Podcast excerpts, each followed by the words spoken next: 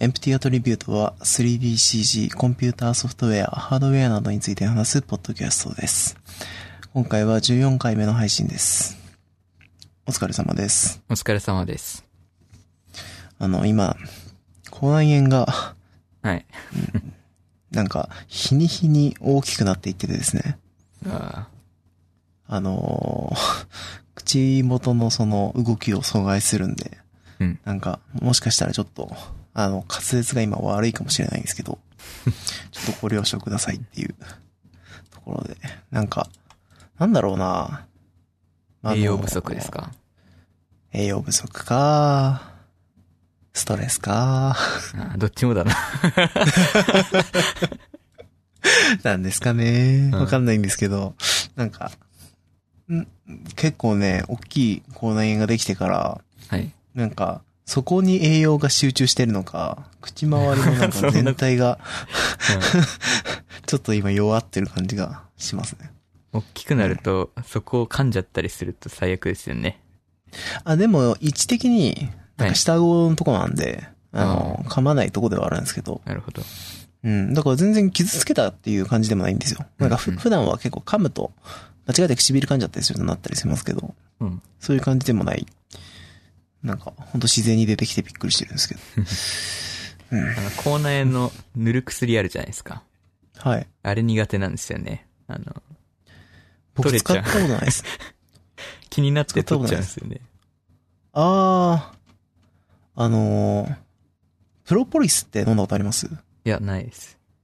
プロポリスって、蜂の巣を作る成分で作ったみたいな薬があるんですけど、うん。それが、あのー、なんですよね。この世で考える中で俺は一最もまずいと思ってる液体なんですけど、うんうん。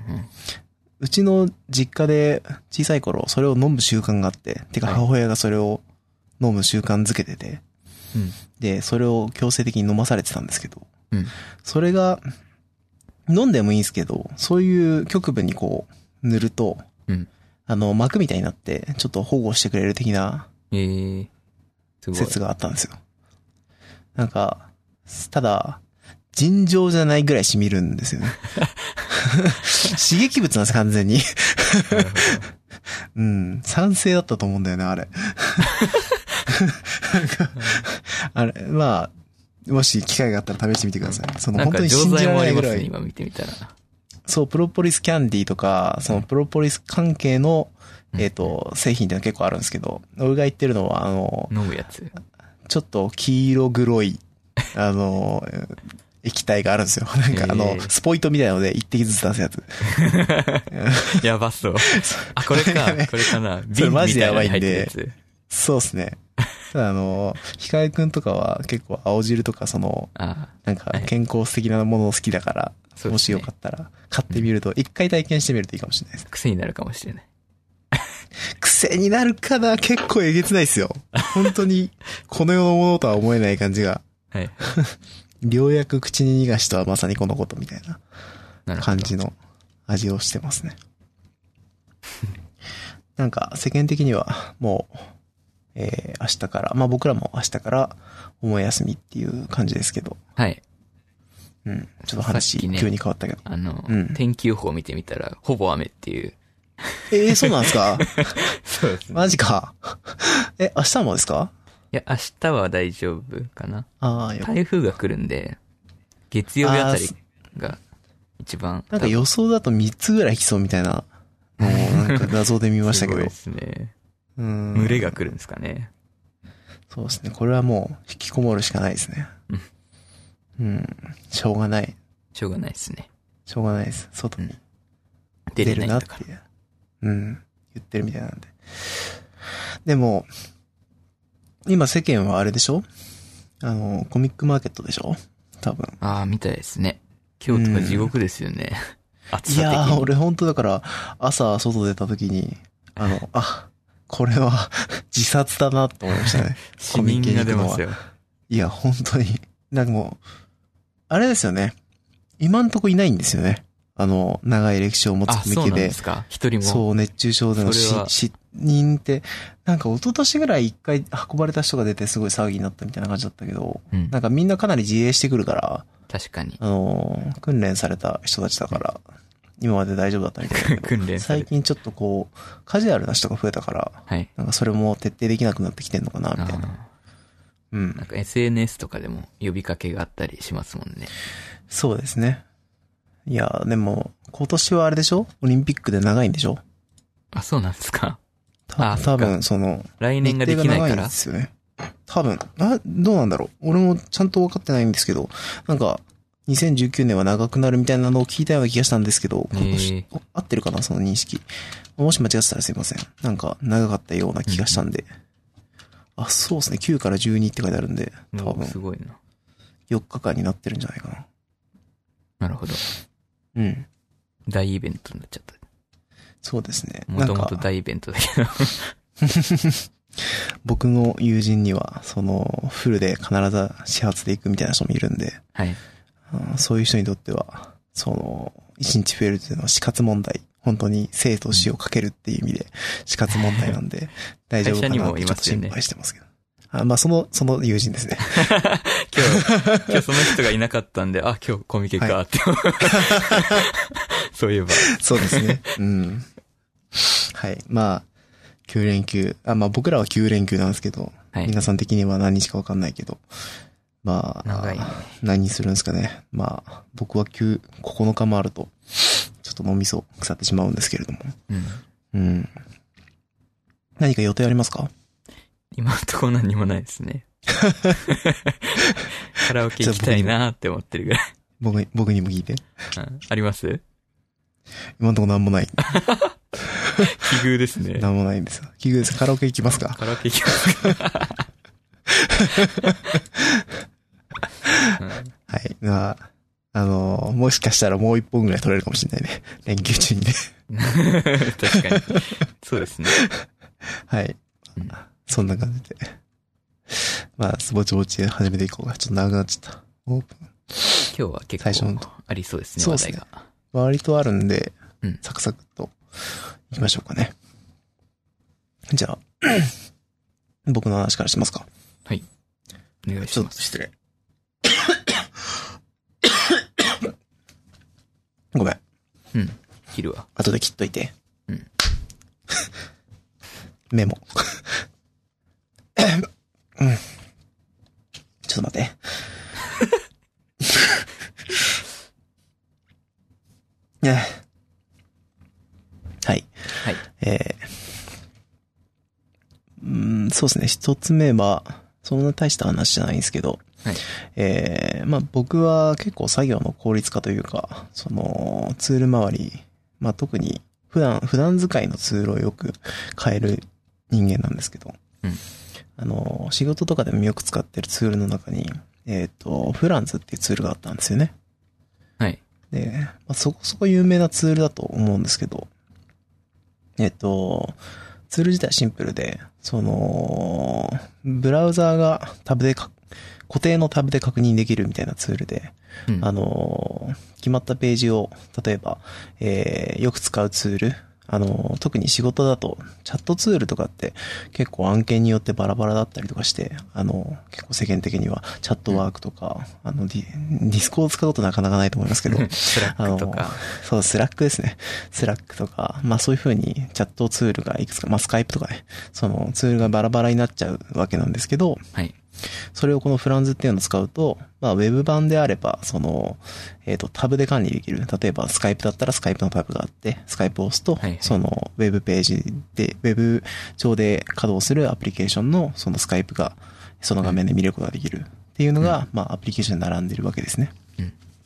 で、そういうフランズ、まあ僕の場合そのフランズが結構便利に使っていて、はい。まあフランズのいいところとして、あのー自分でカスタマイズして、あの自分のアプリケーションを、えっ、と、まあ自分で登録したいものを自由に登録したりとかっていうこともちょっと工夫すればできるんですよ。うん。で、それが結構便利で、まあその、例えば、自分の家のサーバーで立ててる Wiki とか、あの、まあ Q&A とか、そういうものを入れて、まあその、それを一元化してたっていうはい。ことをやっていたんですけど。前ちょっとあのー紹介してましたよね。そうですね。で、以前紹介した時は、えっ、と、ステーションに変えたけど、やっぱりフランズに戻した話をしたんですよね。はい。で、今回は、えっ、と、フランズをやっぱり使ってたんですけど、やっぱステーションの方がいいなと思ってステーションに変えたっていう話を、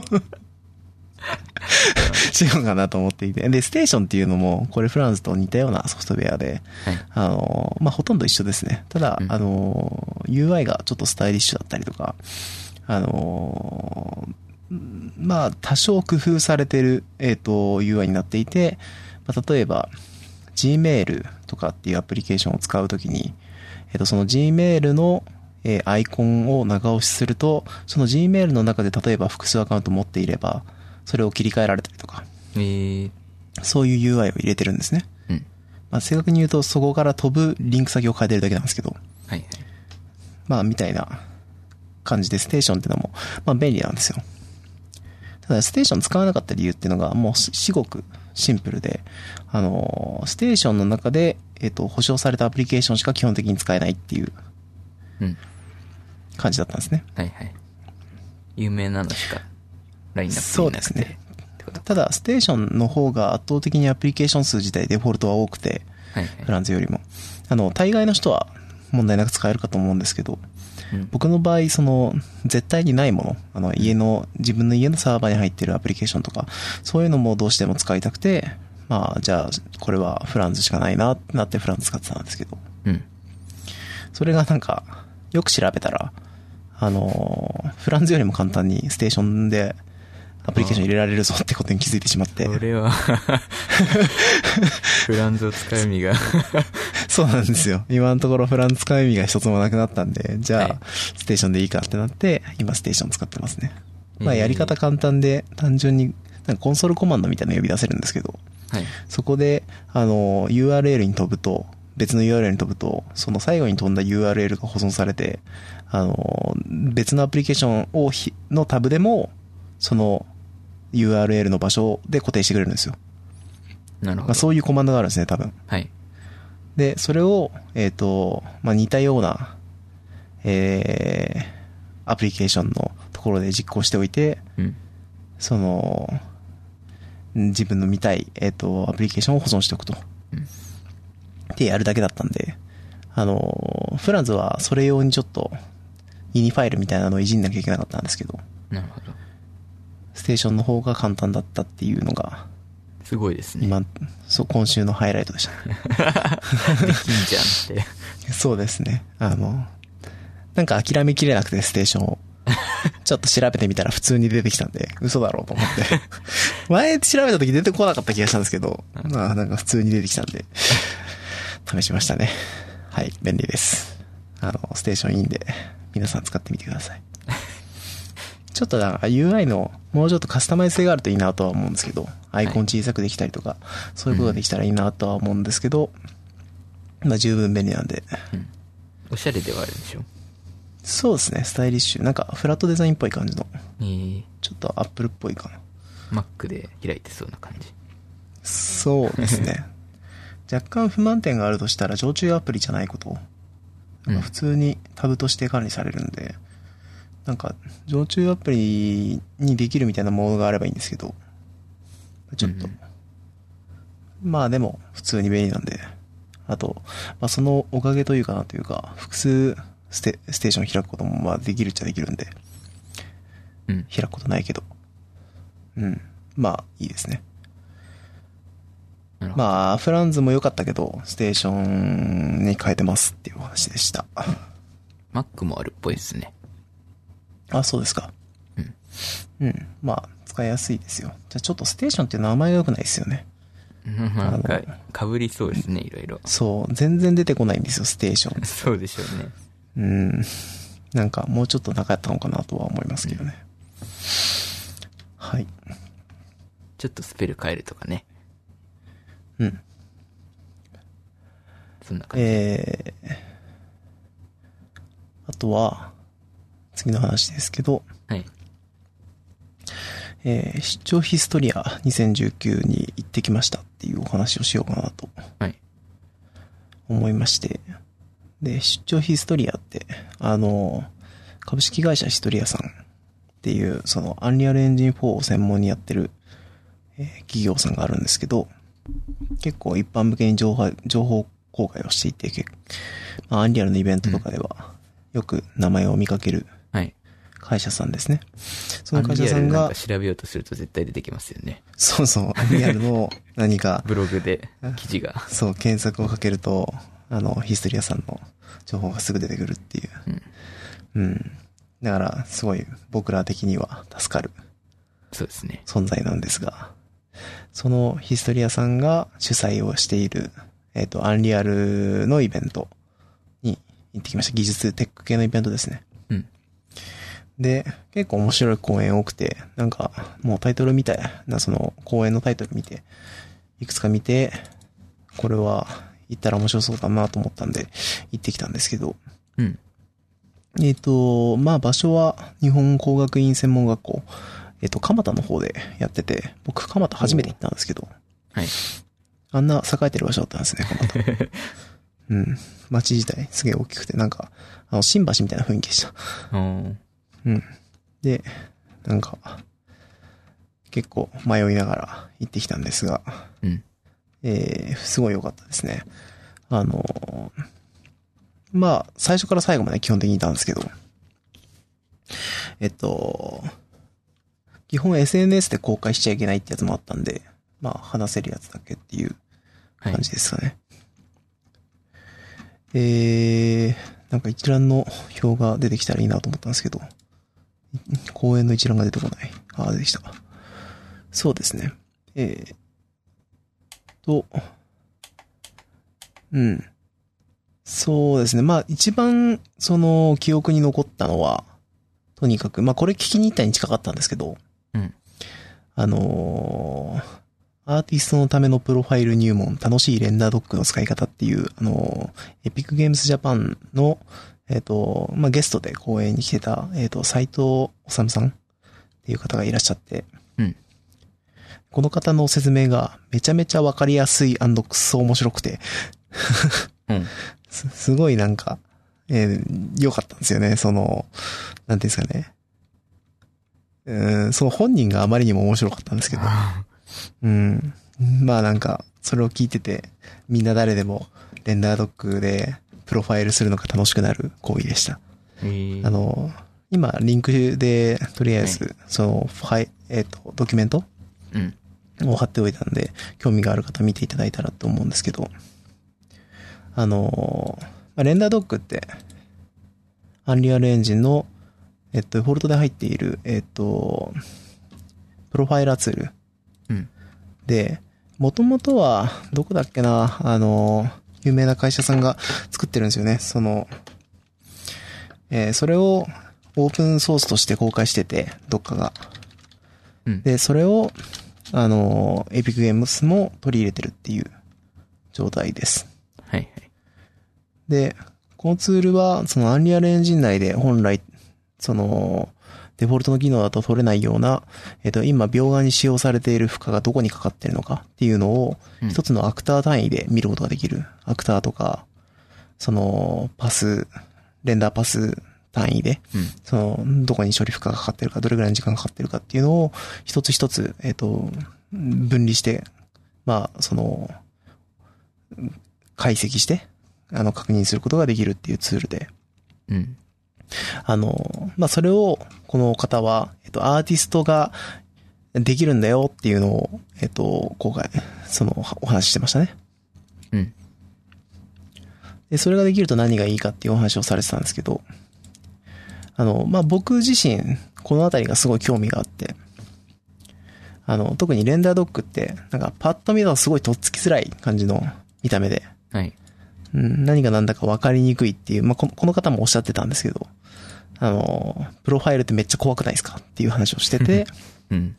あのーでも、それが、めっちゃ楽しいんですよっていう、もう楽しいことしか今日話しませんっていう話ではい。お話ししてたんですよね。うん。で、それがすごいわかりやすかったんで、まあその、アーティストの方、えっ、と、まあこの方曰く、えーこれまで一度もプロファイルしたことがない方とか、うんえっ、と、これからちょっとやってみたいなと思ってる方とか、えーやってみたいってほどではないけど、嫌ってるっていうことでもない方。うん。頼まれたらやってやらんことはない方。やりたくはないけど業務命令ならやる方っていう、ほぼ全ての方に向けてっていう お話で、えーされてたんで、これは本当おすすめの資料ですっていうところですね。実際なんかこれ使うようになってから、その、ブループリント周りで、まあ、組んで普段から業務でやってるんですけど、あの、んなんですかね、デバッグの方法って結構わかりにくいというか、どう、どうやったら原因突き詰めていけるんだろうっていうのは、なんかプログラマーさんだったらわかるのかもしれないけど、デザイナー的にはわかりにくいところだったんで、うん。あの、このレンダードックを使えばいいんだなっていうのが単純にわかるっていうところですね。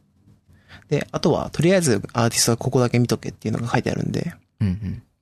あの、そういうシンプルに、えっ、と、まず、ここから入門しようっていうところで、これがわかるといいのかなっていうふうに思いました。ちょうどいいところをやってくれたんですね。そうですね。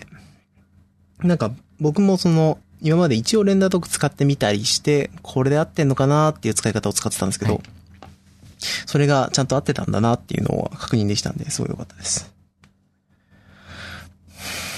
なるほど。はい。楽しいんですか実際。レンダードックめっちゃ楽しい ですよ。めちゃめちゃ楽しいですよ。そうですかいいですね。これ、あの、この斎藤治さんの言い方なんですけど。 これこうするでしょこうするでしょめちゃめちゃ楽しい。 めっちゃ好きだった、あの言い方。すごい好感の持てる方で。なんか、うん、とても頭いい人なんだろうなって一瞬でわかる感じ。うん。すごい良かったですね。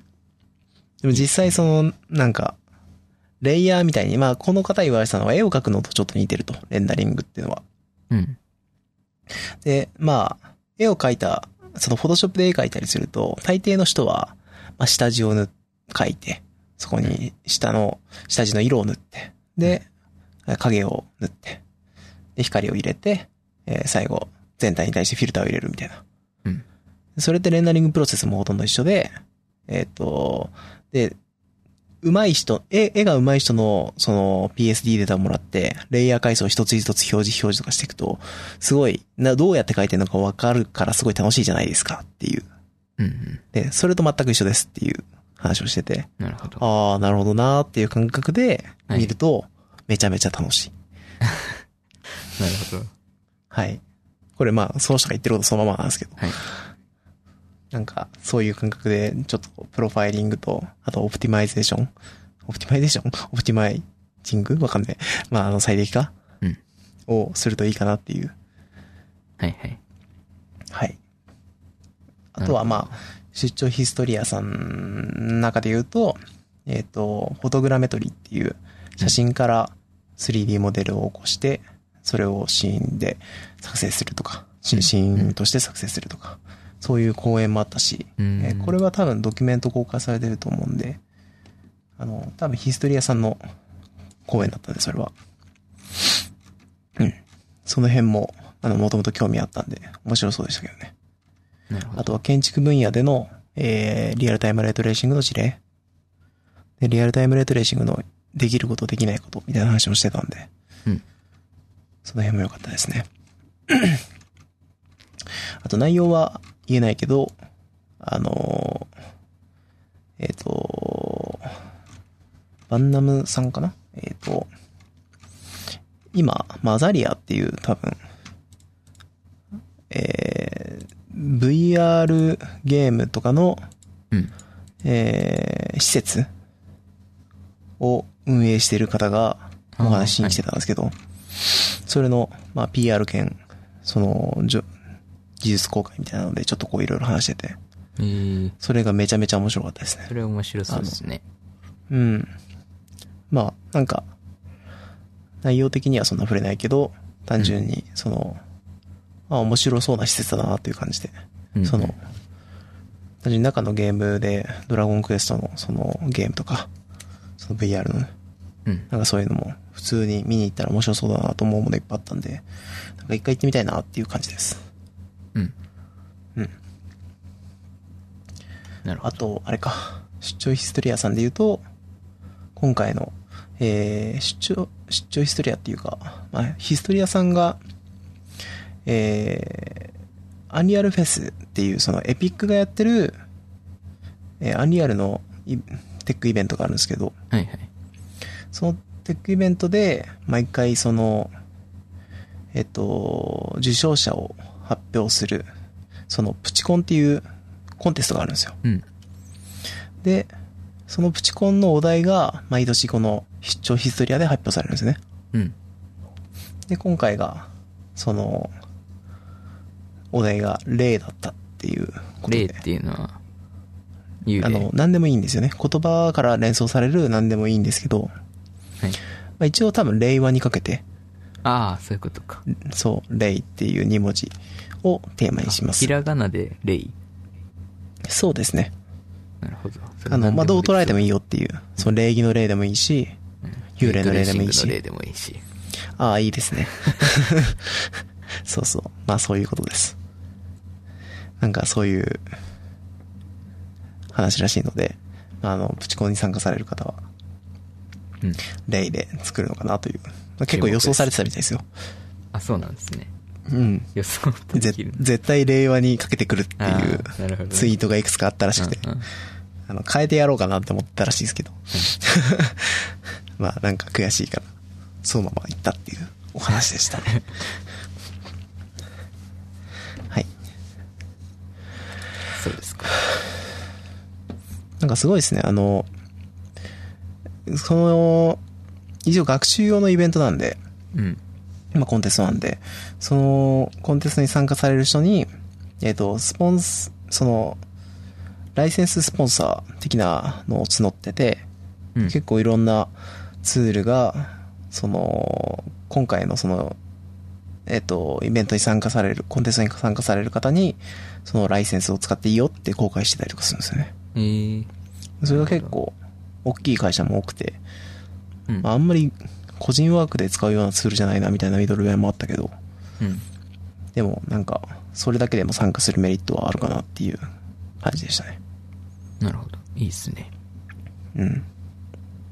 こういうのもあるんだと思って。まあ出張ヒストリア一旦初めてだったんで、うん。あの、どういう感じなのかなと思ってたんですけど、かなり良かったですね。なんか、来年も行きたいなと思いました。うん。はい。あれ個人的に行ったんでしたっけこれは。え、はい、個人的に、あの、会社で告知があったけど、はい はい。はい、あの、ですそうねですね、会社の人にも会いました。そうですか。はい。はい。あ、どうも、みたいな。ちょっと気ま ずい。はい。ですね。はい。ジオ出張ヒストリアは、以上かな。うん。で、まあちょっとアンリアル話なんですけど、ちょっと小ネタで、えっ、と、エディターウィジェットっていうのを使ってみたよっていうお話をちょっとしようかなと。はい。あのーこれバージョンいくつだっけなちょっとここら辺調べてくればよかった。あの、結構最近のバージョンで実装された機能で、はい。えっ、と、 4.22。あ、調べてくれました、今。あのーそうですね。4.22とかから実装されたそうです。えっ、と、これが、えっ、と、どういう機能かっていうと、まあ、そもそもアンリアルエンジンは、えっ、と、UMG、つまりその、まあ、Qt とかみたいな、えっ、と、直感的に GUI を作れるようなツールってのはすごい充実してるんですね。うん。で、それで、その、インゲームの、その、ゲーム内で GUI を使った、その、操作っていうのがすごい簡単に作れるんですよ。ボタンを作ってそれを押すとか、はい。あの、まあ、ゲームで必要な動作っていうのがすごい簡単に作れるんですね。うん。で、そのトリガーを取って、まあ、このボタンを押した時に何かをする、みたいなことですね。で、えっ、と、その GUI を作成するツールって、あくまでインゲームのためのもので、あの、それは、その、ゲーム中の GUI をか作成するためのものだったんですけど、はい。それが今回のその、えっ、と、4.22で実装されたエディタービジェットの機能を使うと、えっ、と、エディター上の、えっ、と、機能を拡張する形でその GUI を使えるっていう、えっ、とう、んツールになるんですよね。だからブループリントでア、リアルエンジンのうんブループリントでアンリアルエンジンの、えっ、と、ツールを作れるってことですね。ああ、なるほど。うん。これがめちゃくちゃ便利で、はい。ちょっとしたツールだったらブループリントでちゃちゃって作れちゃうんですよ。おおこれ結構僕的には革命で、はい。例えば、えっ、と、アンリアルエンジンってリネーマーって存在しないんですけど、うん。そういうリネーマーとかで例えば、えー、ブループリントのデータには BP アンダーバーでつけるとか、うんうん。あの、そういうのを選択した、えっ、と、コンテンツブラウザーっていうその、アセットを選択するところがあるんですけど、そこで選択しているオブジェクトの、えっ、と、中でブループリントのものだけ BP アンダーバーでつけるとか、そういうシステムのブループリントで組んじゃって、うんで、それでワンポッチで全部 BP アンダーバーつけてくれるとか、うんが簡単にそういうこと作がれる、そう簡単に作れちゃうんですよね。いいあ、の、ノードへ、ノード、まあ、世界的にも最強に近い、その、ブループリントって、ノードエディターだと思うんですけど、うん。その、そのノードエディターでいろんな拡張機能が作れる。でしかも結構、見てみたんですけど、かなり深いところまでというか、まあ、とりあえず、最、今実装されたばっかりとしては、えっ、と、要求すするレベルとしてはかなり深いところまでアクセスできるみたいで、はい。あの、なんていうのかな。えっ、と、例えばその、スタティックメッシュの、今選択している、コンテンツブラウザーで選択しているスタティックメッシュの中のマテリアルにアクセスして、マテリアルの中のテクスチャーを差し替えるとか。うんあの、それを、インゲームじゃなくて、非エディター上で、非インゲームのそのエディター上で操作できる。うん。だから、やろうと思えば、えっ、と、シーン内に配置するっていう、その、こともツールでできるわけですよ。そへのー、等間隔に配置するとか、はいはい。あの、そういうこともできるわので、うんこれはすごいいいツールだなって思ってます。だから今いろいろワクワクしながらうん、拡張してる感じですね。いいですね。そうですね。これめちゃめちゃいいです。あの、ブループリント触ったことある人は使わない手はないって感じですね。うん今までどうしてもその、そういうツール拡張をしようとすると、あの、プログラマーさんの手を借りざるを得なかったんですけど、うん。これがあれば、ある程度デザイナーでも、そのツールをちょっと作るぐらいのことができるっていう。なんかデータスミスとかで合わせたりすると、あの、インポートする際に、えー、バウンディングボックスがすごい小さいオブジェクトは、その、結合してインポートするみたいなこともできたりするらしいんで、うん。なんかそれと組み合わせて、その、インポートツールみたいなの作ったりとか、うんうん。その、そういうことにもそ使ってる人がいるみたいですね。えー、すごいいいなーって思いました。さすがって感じです、これは。いやーまあ、これはいいですね。ちゃちゃっと作れてなんぼですもんね、ツールなんて。そうですね。あのーしかも実行結果がすぐ確認できるんで、はいはい。めちゃめちゃ楽ですね。コンパイルも一瞬で終わるし、これは、本当にいいです。あの、合わせてなんか Unreal Engine 上で実行できるっていう Python もちょっと使ってみたいなっていう感じですね。うん。っていう感じですかね。いいな。うん。ただ、本当になんでかわからないんですけど、はい。僕がやってるプロジェクトがですね、うんなぜか、一旦4.22になって、うん。で、今日バージョンが4.16に戻ることになったっぽいんで、 ずいぶん戻 った。そうですね、使えなくなっちゃうのかと思って、ちょっと悲しい顔してました。い やこれが使えないんで使いたくありませんは言えないなと思って。 4.22でそれを使って作ったツールは、あの、使えないですね。ね。使えない。そうですよね。使えないですね。その、エディタービジェットっていう機能、特殊な機能なので。うなんでん。戻っちゃったんですかね。まあ、まあバージョンなんでね、その、うアップデートした結果うまくいかなかったら戻るっていうのはまあしょうがない話かなとは思う、思いますけどね。うん。はいそうですか。一応、テック関係は僕は以上かな。お。アンリアルばっかりでしたね。確かに。アンリアルはどんどん大きくなってきますね。なんか、今日人とも話してたんですけど、はい。その、ユニティとかに比べて、こう、アンリアルがやっぱ目立つような気がするな。まあ僕がアンリアル好きだからかもしれないけど、うん。あの、アンリアルが目立つ気がするなと思って、それなんでだろうなってちょっと考えてたんですよ。うん。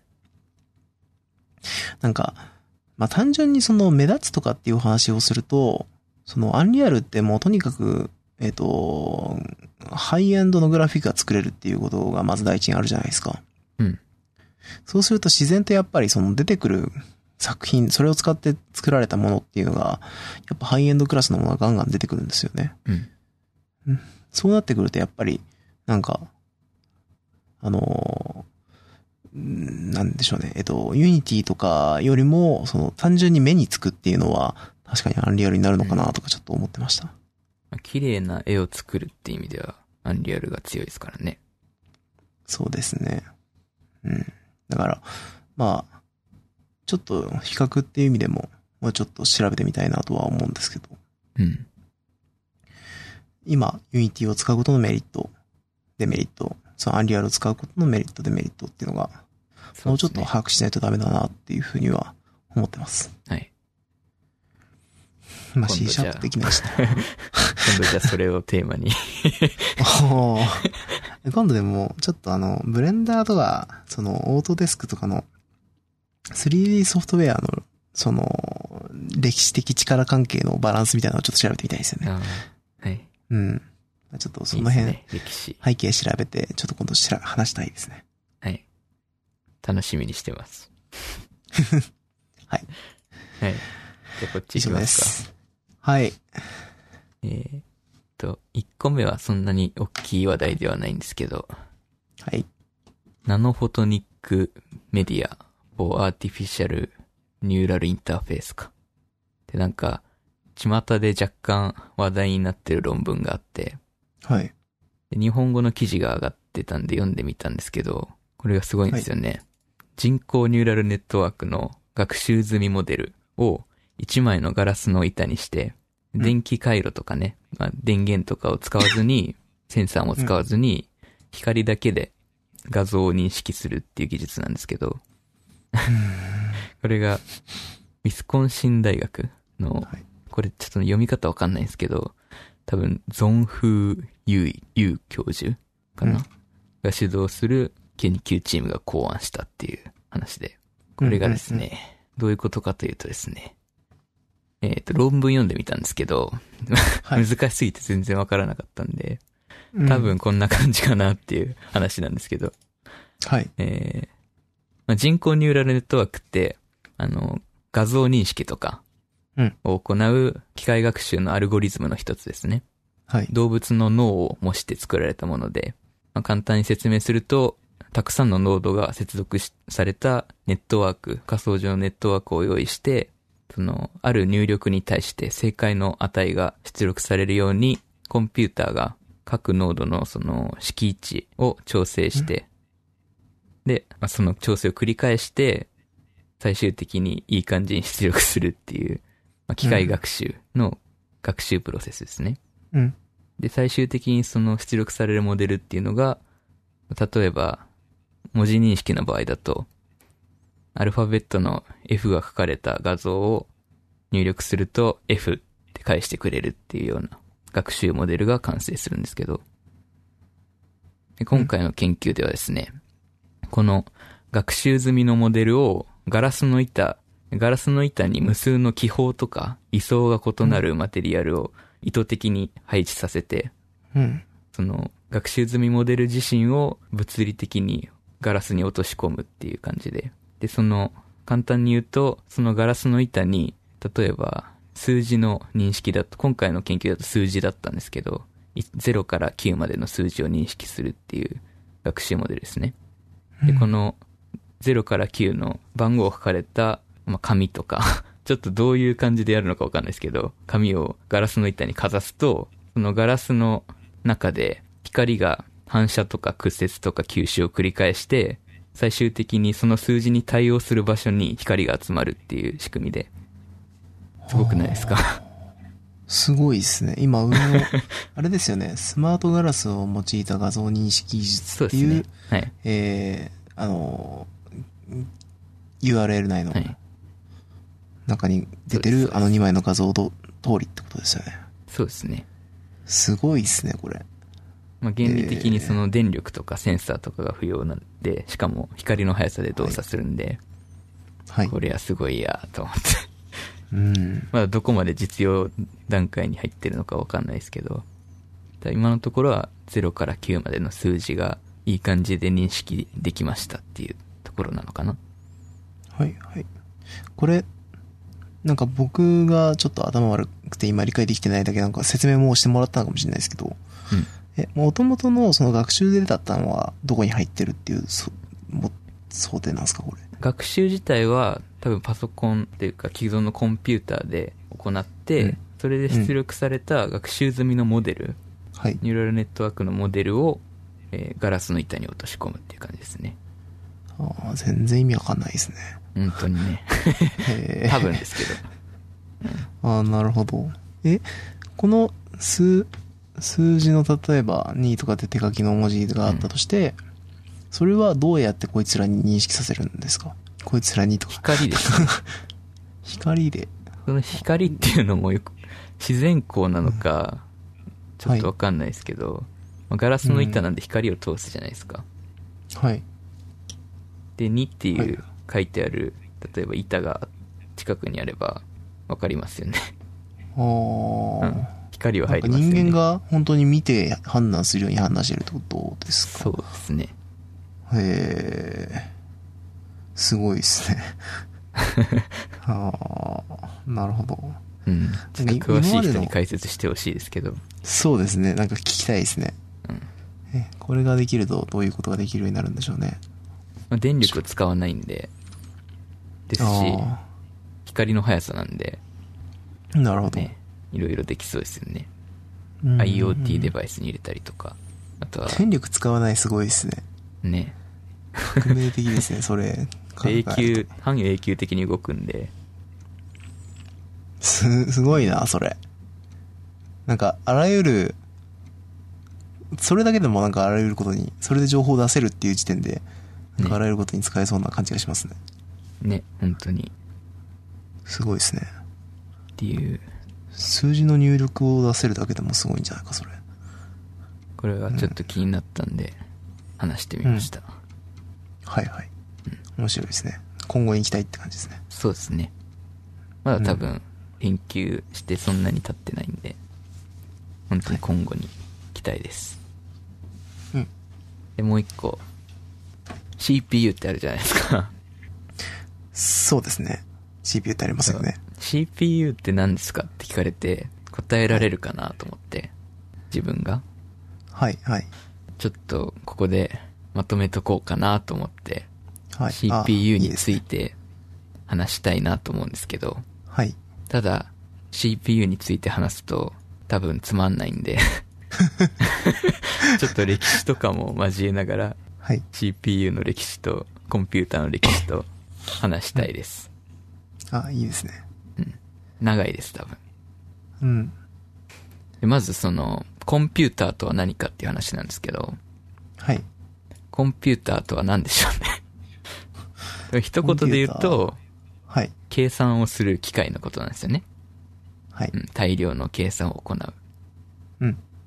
そう考えると、歴史的には、その、17世紀頃には、手回し式のあの歯車があって、手を手でくるくる回してって計算ができるっていう計算機があって、はい。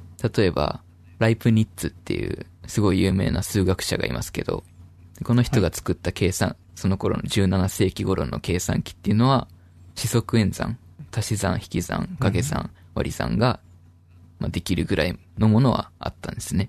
はい。で、えーその後、いろいろあって、19世紀の末頃、1800年代の終わり頃ですね。うん。で、この頃ですね、アメリカなんですけど、はい人口の増加がすごい問題になってたらしいんですよ。おう国勢調査ってあるじゃないですか。うん。国勢調査がですね、当時人力で行われてたんですけど、うん人口とかね、統計とかね。これがですね、まあ、人が多いんで、人口が。うん。集計に7年かかっちゃってたらしいんですよね。ああ。 1年の集計に。うん。で、これはやばいなっていうので、で、その頃ですね、ハーマン・ホレリスっていう男が、はい。パンチカードを使って、情報の集計と作評が行われる、タブリエティングマシンっていうのを開発したんですよ。うん。 80年代末頃ですかね。うん。で、えー、1890年の集計はそれを使ったら1年半で完了したっていう。ほう。まあ、予想だと、その指導だと13年関わるって言われてたんですけど、1年半でできたっていう。でこのあたりから計算機っていうのはすごい注目を浴び始めるんですね。うんでですね、このハーマン・ホレリスっていう人はですね、この成功を受けて自分の会社を建てるんですけど、ザ・はいタビュレーティング・マシン・カンパニーってやつですね。はい名前がすごいダサいっていう。 で、この後この会社はですね、いいであの、まあ、競合の会社がいくつかあったんですけど、そことはい合体して、インターナショナルビジネスマシーンカンパニーっていうのを作るんですよ。まあねおお、はい、略して IBM なんですけど、あ、そうなんです ね。そうですね。えー初代 IBM の社長がこの人みたいです。そうななんんだ。で、IBM はこの1890年とか1900年の初め頃からあったんですね。あ、そりゃ、コンピューターイコール IBM になるわけだ。そうですね。えうん。で、えー、その次の20世紀ですね。20世紀っていうのはコンピューターが誕生した年なんで、まあ、コンピューター市場では激動の世紀ですよね。ー、うん。まずもう2000じゃない、間違った。1900年代の初め頃、1904年頃には2極真空管と3極真空管が発明されました。うん。で、1936年、ちょっと飛ぶんですけど、アラン・チューリングさんっていうねうん、数学者がいるんですけど、最近あの、イギリスかなイギリスの50ポンド紙幣の肖像になるっていうので話題になってましたけど、うんはいこの人がですね、数学の大問題で決定問題っていうのがあるんですけど、それを証明するための論文を発表したんですね。はいこの論文の中で、チューリングマシンっていう計算モデルが登場するんですけど、はい。この概念がコンピューター市場にとってはすごい大きいアイデアだったんです。うんうん。どういうものかっていうとですね、まあ仮想的なハードウェアなんですけど、はい。超簡単に言うと、えー無限長の、無限の長さを持ったテープがあって、うんそれを読み書きするヘッドがあって、うんで、読んだ内容によってどういう動きをするかっていうのをまあ決定しておく、えー状態遷移規則っていうルール表があるっていうだけの機械なんですよね。でこの状態遷移規則によって、そのテープの内容と照らし合わせて動作を変えていって、テープを左右に飼育して読み書きをするっていう、うーん。テープ。の内容によってその計算を行うっていう機械で。で、これをこ使うと、いろんなアルゴリズムを、まあ状態遷移規則に記述することで、いろんな計算ができるっていう、あらあらゆる計算ができるっていうものですね。うんでさらにですね、こうのん状態遷移規則をうまく記述することによって、一つのチューリングマシンで、あらゆるうんチューリングマシンと同じ動作をすることができる、万能チューリングマシンっていうのが作れるでしょうっていうことを言ってるんですよ。うんまあ、詳しくは自分で調べてくださいって感じなんですけど。うん。でこれが簡単に言うと今のコンピューターのモデルですよね。今のコンピューターはあらゆる計算が実行可能なコンピューターなんで、まあ、万能チューリングマシンでもあるっていうことになります。で、当時ですね、また別の研究で論理演算。あの、うん論理演算って、アンドとか、オアとか、ノットっていう、あの、高校数学でやるやつですね。うんあれを、リレーとか真空管みたいなのを使ったスイッチング回路で実装できそうじゃんっていうか考えが生まれたりとか、うーん。まあ、いろん。な概念が、コンピューターに必要な概念が、考え方が登場しだすんです。はい。で、えー、あちなみにこの論理演算の元になったブール、ブールダイスっていうのは、ジョージ・ブールさんっていう方が編み出したんですけど、うんうん。このジョージ・ブールさんの子孫がですね、この前、チューリング賞を受賞したジェフリー・ヒントンさんですね。うん。この人は、あの、機械学習をここまで進めてきた人です。今の段階まで推し進めた天才ですね。なんかおかしいですよね。ね。うん。ちなみに、このチューリングっていう方は映画で有名ですよね、割と。そうですねの映画でというか、あのもともとかなり有名な方ですけど。もともとその数学者で有名で、あの、ドイツ、ドイツうのん。エニグマうん。の暗号を解読したっていう実績が結構歴史的にも評価されてるというか有名ですよね。うん。なんか、僕は、イミテンションゲームっていう映画そうでだ、うんえらい感動して、この方をすごい尊敬するようになってしまいましたけど。うんうん。なんか元はといえば、こういうそもそも理論を作ったっていう、すごい人なんだっていうことですね。そうですね。うん。うん。はいまあそれ以外にも結構いろいろ知られてはいるんですけど、うん。まあ、そうですね。で、その後、ついにですね、1945年、初の電子式計算機、エニアックが誕生します。はい。で、これはですね、プログラミング自体は配線を付け替えて行うっていう、万能チューリングマシンとは言えない、こうんコンピューターというか計算機ですね。どんな感じだったかというとですね、なんと、まあ写真でしか見たことないですけど、17,468本の真空管が使われていて、幅はい30メートル、高さ2.4メートル、奥行き0.9メートル、総重量27トンっていう巨大さで、で消費電力は150キロワットもあったらしいですね。はい。マンモスですね。これね、今のあの iPhone ってあるじゃないですか。はい。 iPhone に搭載されてる CPU と比べると、その 1W あたりのパフォーマンスが、なんか1兆分の1ぐらいしかない。話をどっかで読んだことがありますね。うーん。 進歩したなぁすごいですね。すごいですね。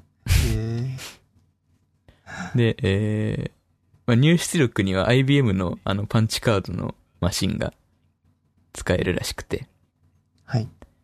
出力したパンチカードを、まなんか、読み込ませて、なんかい、印字させたりとか、いろいろできるらしいですね。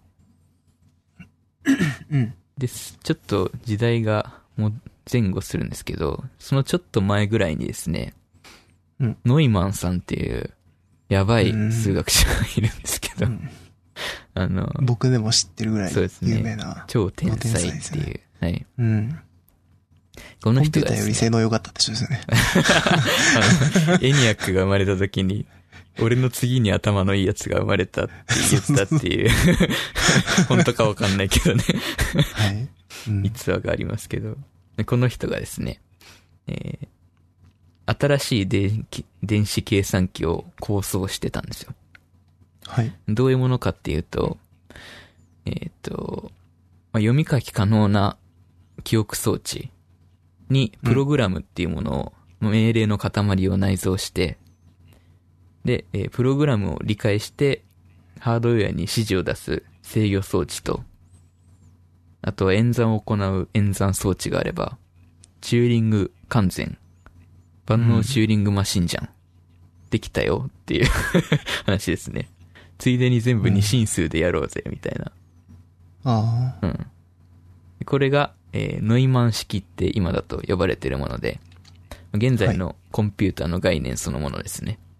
うん。で、え、えーノイマンさんってそんな直接的にコンピューターにかかってる人だったんですね。そうですね。知らなかった。今の形っていうのを考えたのは、 このノイマンさんです。そうなんだ。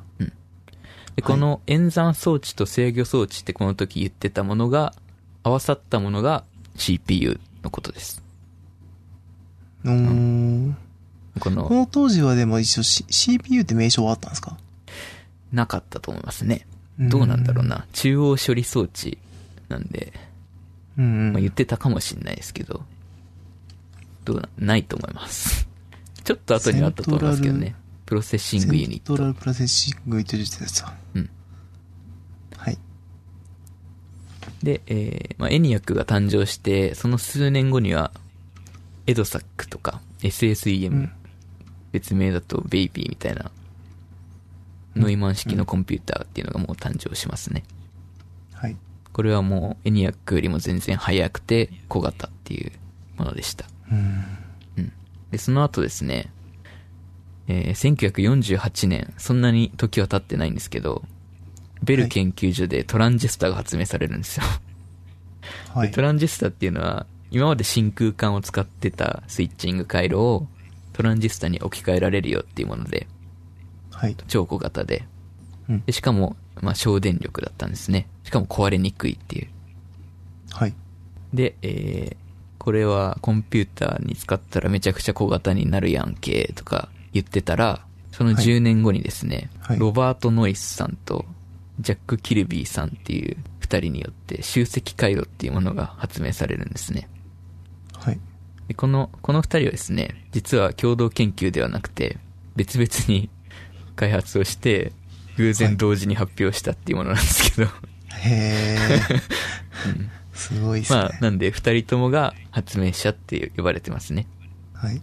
集積回路っていうのは、えっ、と、まあ、今で言う IC ってやつですね。あの、チップっていう、はい。あれ。 あのトランジスタがもう板の上に印刷されてるようなイメージですかね。うん。で、えーこのロバート・ノイスさんっていうのはですね、えーその後、うん、自分が、ん違うな。えーその時か。その時に自分が設立したフェアチャイルド・セミコンダクターっていう会社に所属してたんですけど、その後ですね、ゴードン・ムーアっていう友達と一緒にその会社を飛び出して、インテルっていう会社を作るんですよ。おーっていうすごい人ですね。ちょっと初めて聞きました ね。うーん。で、えーその後、時が経って、1970年代の日本、でこの頃の日本っていうのは、電卓産業がすごい盛んで、はい。なんか、50社以上電卓作ってたらしうん。なんか電卓戦争みたいなのがあったってのは歴史的にいで見たすことねあり。ますね。うんで、えーこの戦いに勝利すべくですね、大手の電卓メーカーのビジコンっていう会社があったんですけど、ここが、うんまあ先端技術である集積回路を使えば、電卓の機能を1個のチップに収められるし、しかも部品数が減るし、再設計にかかる工数も少なくなんじゃないみたいなはい。ことを言い出して、で、その、うんまあそうですね、1971年に、インテルっていう、当時だとまだ駆け出しの会社だったんですけど、はい。まあ、集積回路に強いメーカーと一緒に、インテル4004、4004っていう集積回路、あの、あれですね、電卓の機能を1個のチップに収めた集積回路を発売します。でこれが世界初のマイクロプロセッサーですね。いわゆる今の CPU の形です。こんな前からあるんですね。そうですね。このインテル4004は、日本のそのビジコンの島正俊さんっていう方がほとんど一人で作ったらしいです。うーん。 すごい。うん。っていうことでですね、CPU っていうのは制御装置と演算装置を内蔵したユニットですね。はい。で、現在のコンピューターっていうのはさっきのノイマン式の演算制御記憶とあとは入出力の5つで構成されてるんですけど、うん。入出力っていうのは入力が、まあ、キーボードとかマウス。で、出力はモニターとかスピーカーみたいな、そんな感じですね。うん。でこのうちの、えー演算と制御の機能を持ってるのが CPU うん。です。でですなるほねど。。うん。はい。まあ CPU を一回実際に作ってみるのが一番理解に早いですよね。うん。ということでう、ん。ちょっとうん。作っていきたいんですけど、あまあ、実際にその CPU を設計するにあたって、まず、一番最初に決めなきゃいけないことが、その CPU に対して送る機械語の命令の語彙と、その命令文の形式ですよね。これを定めて、後で物理的に設計するんですけど、うん。え例えば、えー命令の長さは全体で16ビットとします。はい。これ本当に適当なんで、参考にしないでくださいね。うんうん。で、えーその16ビットのうちの最初の4ビットをオペコード、てか命令の種類を表すコードとします。うん。で4ビットなんで、最大16個の命令が定められますね。うん。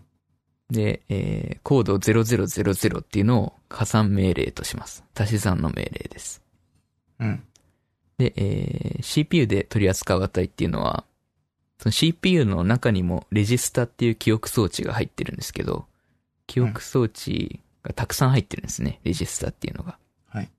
で、これ経由で全部行われるんですけど、えーっと、まあ、CPU 内にたくさんあるデータを格納するための小部屋みたいなもんですね。はい。で、えー加算命令の場合だと、えーまあ、加算対象の2つの値。はい。 A たす B っていう A と B ですね。うん。イコール C があるじゃないですか。 はい。うん。その3つの、えーオペランドが必要ですね。うん。その加算対象と加算後の値を格納するレジスタっていうはい3つをせ、その指定する必要があるんで、残りのえー16ビットのうちの4ビットはもう命令として使ってるんで、はい残りの12ビットを4ビットずつ3つに分割して、はい。で最初の4ビットのレジスタに2番目と3番目の、えーレジスタの値を足したものを格納する。うん。例えば、えー、これ、言葉だけで説明すると多分わかんないとは思うんですけど、うん。大丈 夫。うん。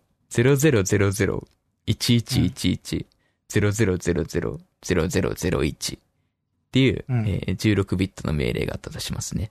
はい。これが CPU に送られると、まず一番最初の4ビットの0000っていうのを見て、CPU は、の制御装置の部分は、えー加算命令だなっていうのがわかるわけです。うん。うん。で、その後の1111000001ですね。うん。えー、0000と0001の値を、まあ、0001のレジスタに格納している値を正確に言うと。うん。 ALU っていう CPU の演算部分の装置に送って、えーそれを足した値が返ってくるんで、うんでそれを、その結果を、えー1111のレジスタに格納するっていう、そういう流れになります。 ああ、わかったわかった。なるほど。うん。うん。まあ、こう聞くと簡単ですよね。まあ、 でも多分、ん何もかもが多分、か家庭なんでしょ、今の。まあ、そうそうなんですけど、うんまあ、でも大体そんな感じ、考えた方的にはこんな感じです。でもこのなるほど要領で、そのいろんな、うん。例えば、あの、レジスタから、うん。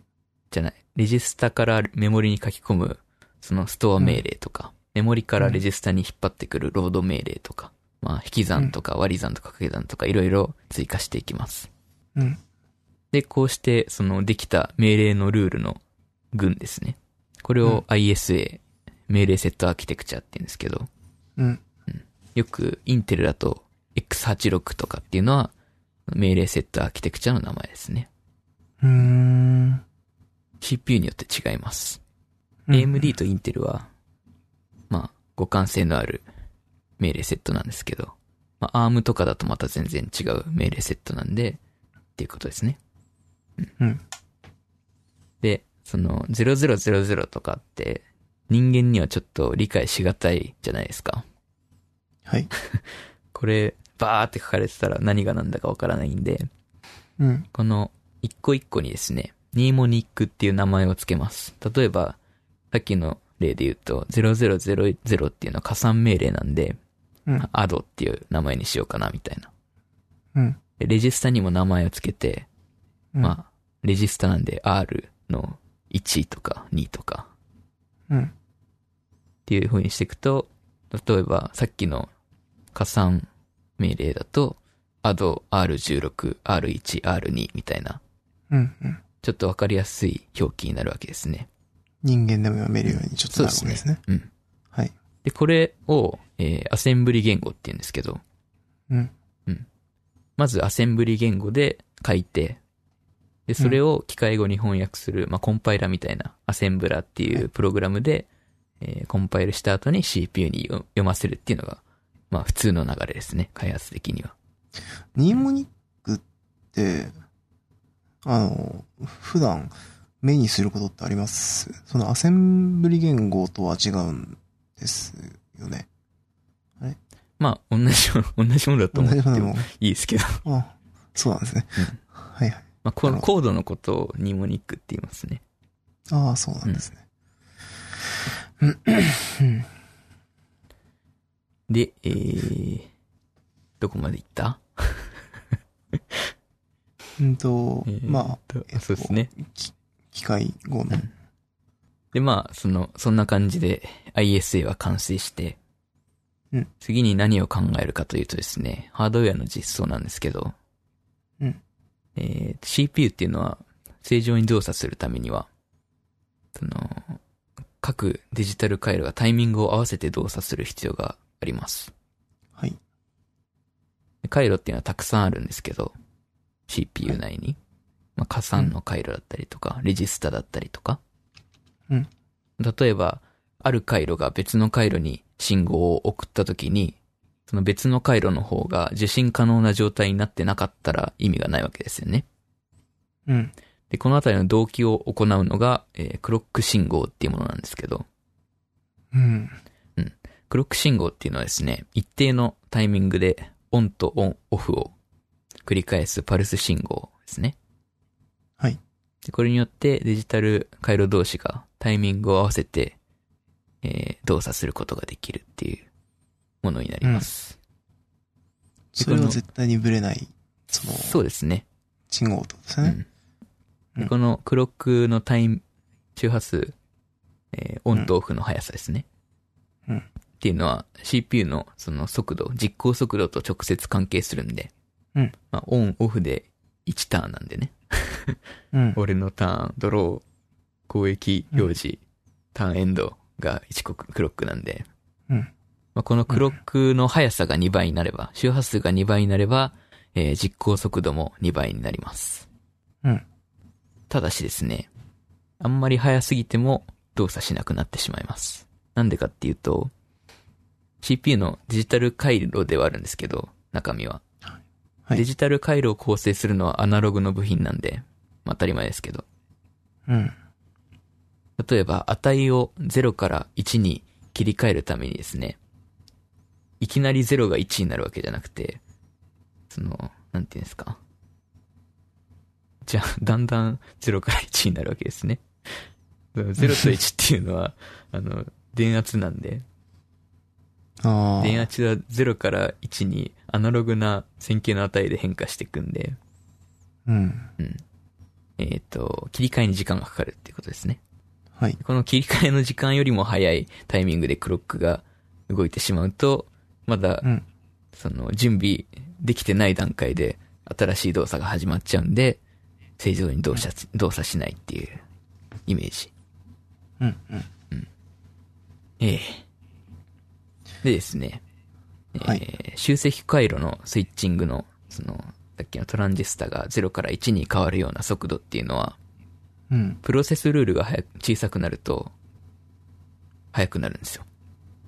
うん。うん。今だと7ナノメートルじゃないですか。めちゃくちゃ速いんですよね。プロセスルールってのは、うん。えー、ざっくりどういうものかっていうのをちょっと聞いてもいいですか、えっ、と、簡単に言うと、えー CPU の台に乗ってる回路の細かさうん。ですね。回路の細かさと、あとは、たくさんのトランジスタが乗ってるんですけど、それの小ささみたいな。どんどん密度が上がっていくごとに、トランジスタも小型化して、配線速配線も小さくなっていって、スイッチング速度も上がっていくっていう特性があります。なるほど、なるほでですね、ちょっと前までは、もうどんどん小さくなって速くなるんで、どんどん、あの、クロック数も上げられたんですよ。スイッチング速度が上がるから。ど。うん。 2000年あたりまではですね。はい。ただですね、あんまりクロック速度を上げていくと、どんどんあ熱々になる し、で、物理的な限界も見えてきたし、はい。ちょっとこれだけに頼るわけにはいかないじゃないですか。速度を上げるために。はうん。で、そこでですね、他にどんな方法で速度を上げればいいんだっていうところでまず考えられたのが、命令パイプラインっていう仕組みだったんですね。はい。これは、パイプラインって聞いたことあります多分僕が思ってるパイプラインじゃない気がするんで、ちょっと聞いてもいいですかえっ、と、まあ CPU が行う処理っていうのはいくつかの段階に分けることができるんですけど、まあうんレンダリングパイプラインとかもイメージ的に同じものですね。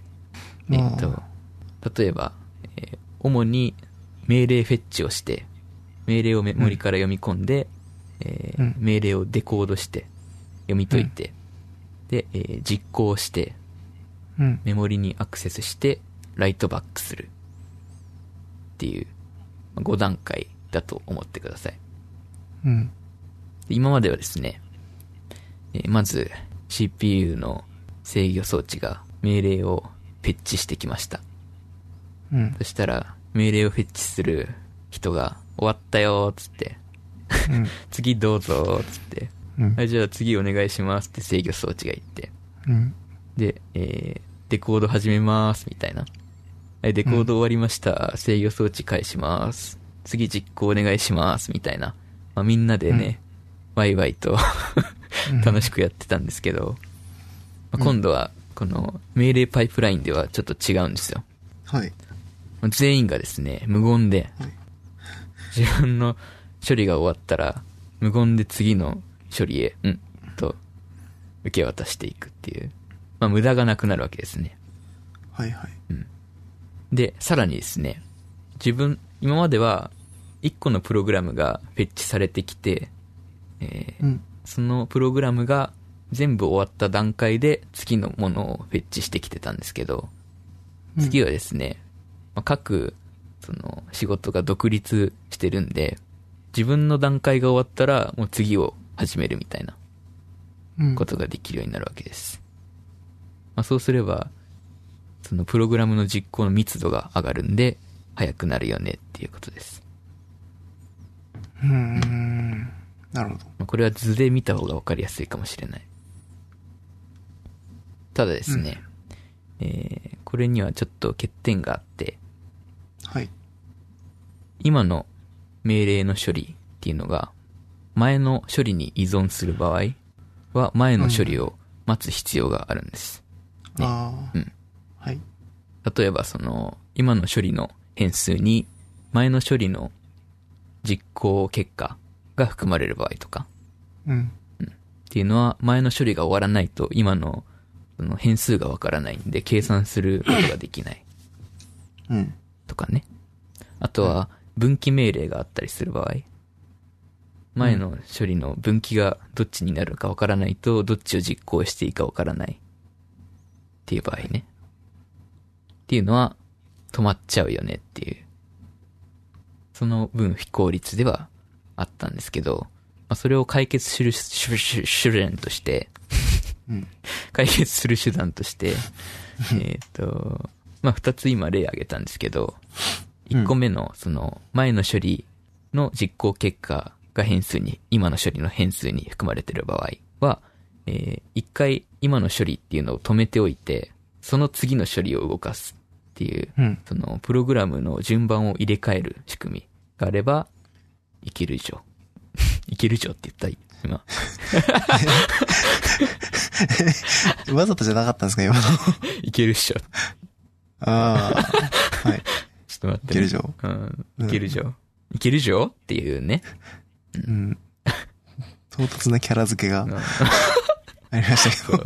いける CPU なんかいけ出、るじょ出っ歯ですね。はいまあこの仕組みはアウトオブオーダーっていうんですけど、アウトオブオーダーくんは、これがあればいけるじょっていう、いうわけですね。ああ、出っ歯ですね。出っ歯ってどういうこいとや、絶対出っ歯でしょ、その GPU アウトオブはオ。ーダーくんは出っ歯なの。出っ歯ですねうん。はい。あとは、えー、例えば、その、何ですかね。一個一個の処理が独立してるって言いましたけど、はい。今の5つの例で言うと、真ん中に実行部分があったじゃないですか。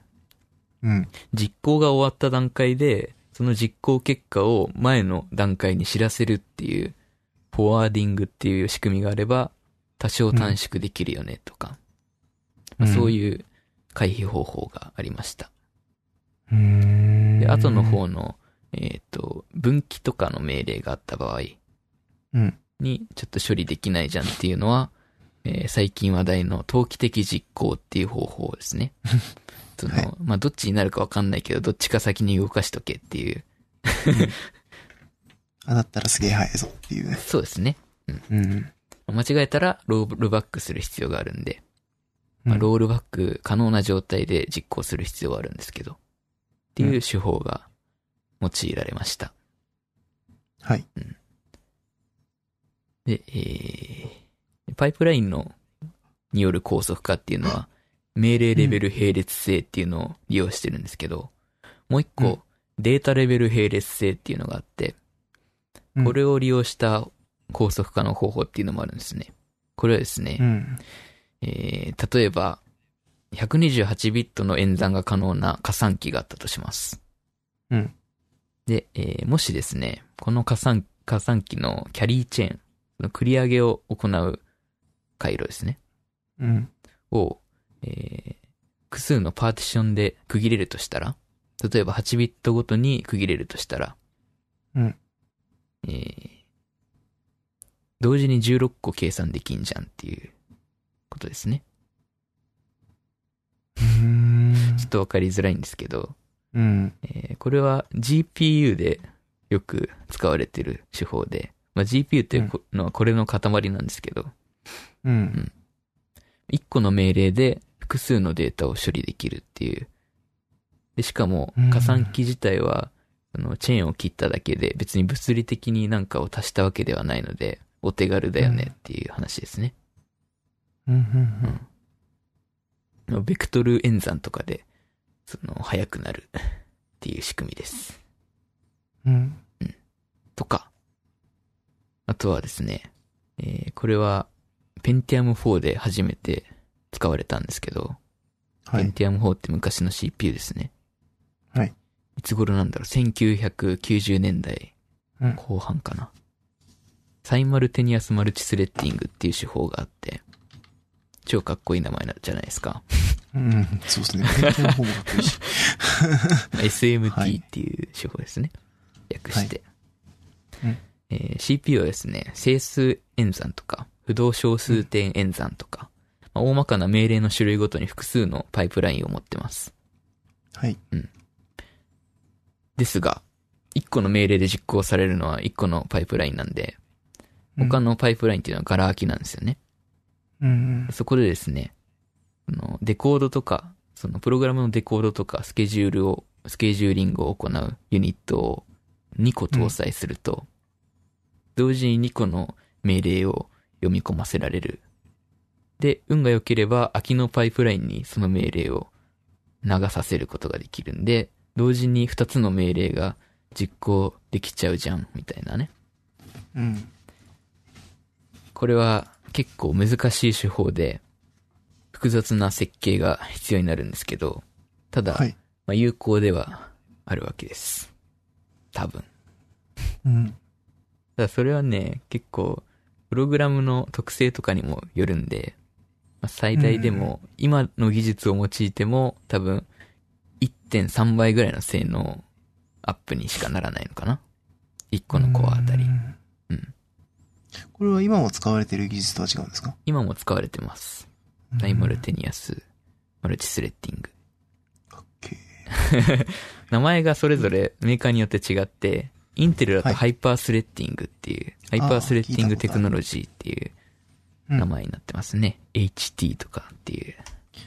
今なんか Pentium 4をちょっと画像見てるんですけど。うんかなりもうなんか知ってる。あそうですね CPU うんの形ですね。 Pentium 2とかは全然知らない形だと思います。そうですか。 ちなみに一応なん Pentium か4はね生産、はいうちにもあります。ああ、本当です か。えーちょっと見てみたいですね。なんか今、ウィキ見てたら生産時期は2000年からって書いてあ あり、ますね。 2000年か。結構後ですね。うんそうなると。うんうん。うん。で、じゃあえー11月にリリース。あ、これは違うか。あはい、どうぞ。 ただですね、それでもまだまだ演算能力が足りないわけですね。はい。まあ、演算能力っていうのはあればあるだけいいんで、そうですね。うん、どんなにやっても足りないっていうものですんで、まあ最後の手段としてですね、まあ、さっきのは疑似的に2つのプログラムを読み込ませるっていう感じだったんですけど、はい。 CPU の中に CPU2 つ入れちゃえばいいじゃんっていう方法が、まあ暴挙に出たわけですね。はい。これマルチコアとかってやつなんですけど、はい。まあマルチコアっていうのは文字通りその CPU の主要な部分っていうのが複数存在していて、うん。同時に2つとか3つとか、まあそのコアの数によるんですけど、うん。命令をえー同時に動かすことができるっていうものになります。並列で処理させるようになったってことですね。とそうですね。ただ、その、一個のプログラムを並列で処理させるっていうよりは、そうのん、まあ、たくさんのプログラムが常駐するんで、プうん。コンピューターの中では。うん。それを、そうですね、同時に動かすっていう方が近いのかな。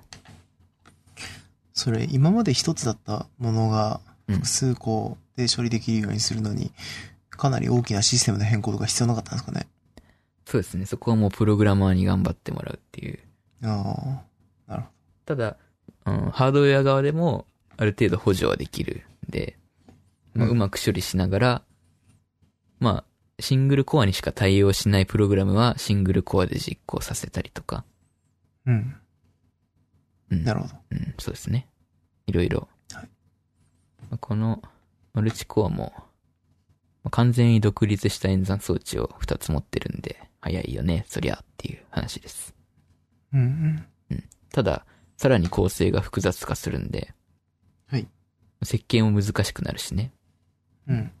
例えば、えーそのキャッシュっていうのを CPU はするんですけど、はい。キャッシュの整合性を保ったりするのが難しくなったりとか、うん。同じ値を、メモリの値をお互いに動かしたときに、おかしくなっちゃうんじゃないとか、 まあいろいろ、何かの間違いで二つそうですね。同じところから引っ張ってきちゃうとか、そういうことですそうですね。うーん。で、その値が新しいのか古いのかとかね。うん。そういう判断をうん CPU の方でできるようにしておかないといけなかったりとかっていうことがあるんですかね。そうですね。うーん。なるほど。でまあその CPU の中にはキャッシュっていう、ある種のメモリが、めちゃくちゃ速いメモリが入ってるんですけど、はい。でこのキャッシュが例えばコアが、コアごとに実装されてた場合っていうのは、はい。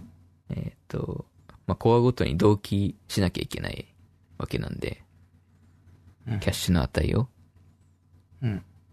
そういうのも難しいよね、みたいな話です。うん。まあでも作っちゃったと。そうなんですよ。頭のいい人たちがね。うん。そうですね。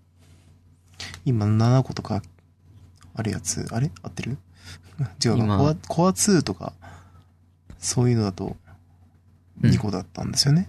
そうですね。昔のコア2デュオってやつがうん。 4コア。コア2クワッドってやつが、間違えた。2コアと4コアですね。コア2デュオは2コアですね。いすいま せん。今入りました。入りましたね。 あーいつもの。はい。今だと、なんか20何コアとかもありますよね。サーバー用で。はい。みたいな。で、えーっと、で、最後に、さっきちょっと話したキャッシュの話、うん。記憶装置とキャッシュについてなんですけど、うん。 CPU が動作するためには記憶装置が必須なわけです。その、ノイマン式によれば。はい。理想的には、無限の容量と無限の速度を持った記憶装置があればいいんですけど、まあそういうわけにはいかないわけですよね。はい。ということでですね、まあ、大体コンピューターに今使われている記憶装置って4種類ぐらいあって、うん。 SRAM、DRAM、フラッシュメモリ、磁気ディスク、うん。まあぐらいかな、多分。うん。なんですけど、基本的には早いほど単価が高い。うん。安いほど、安いほどじゃない。 遅いほど単価が安い。コストが安いっていう、まあ特性があって、うん。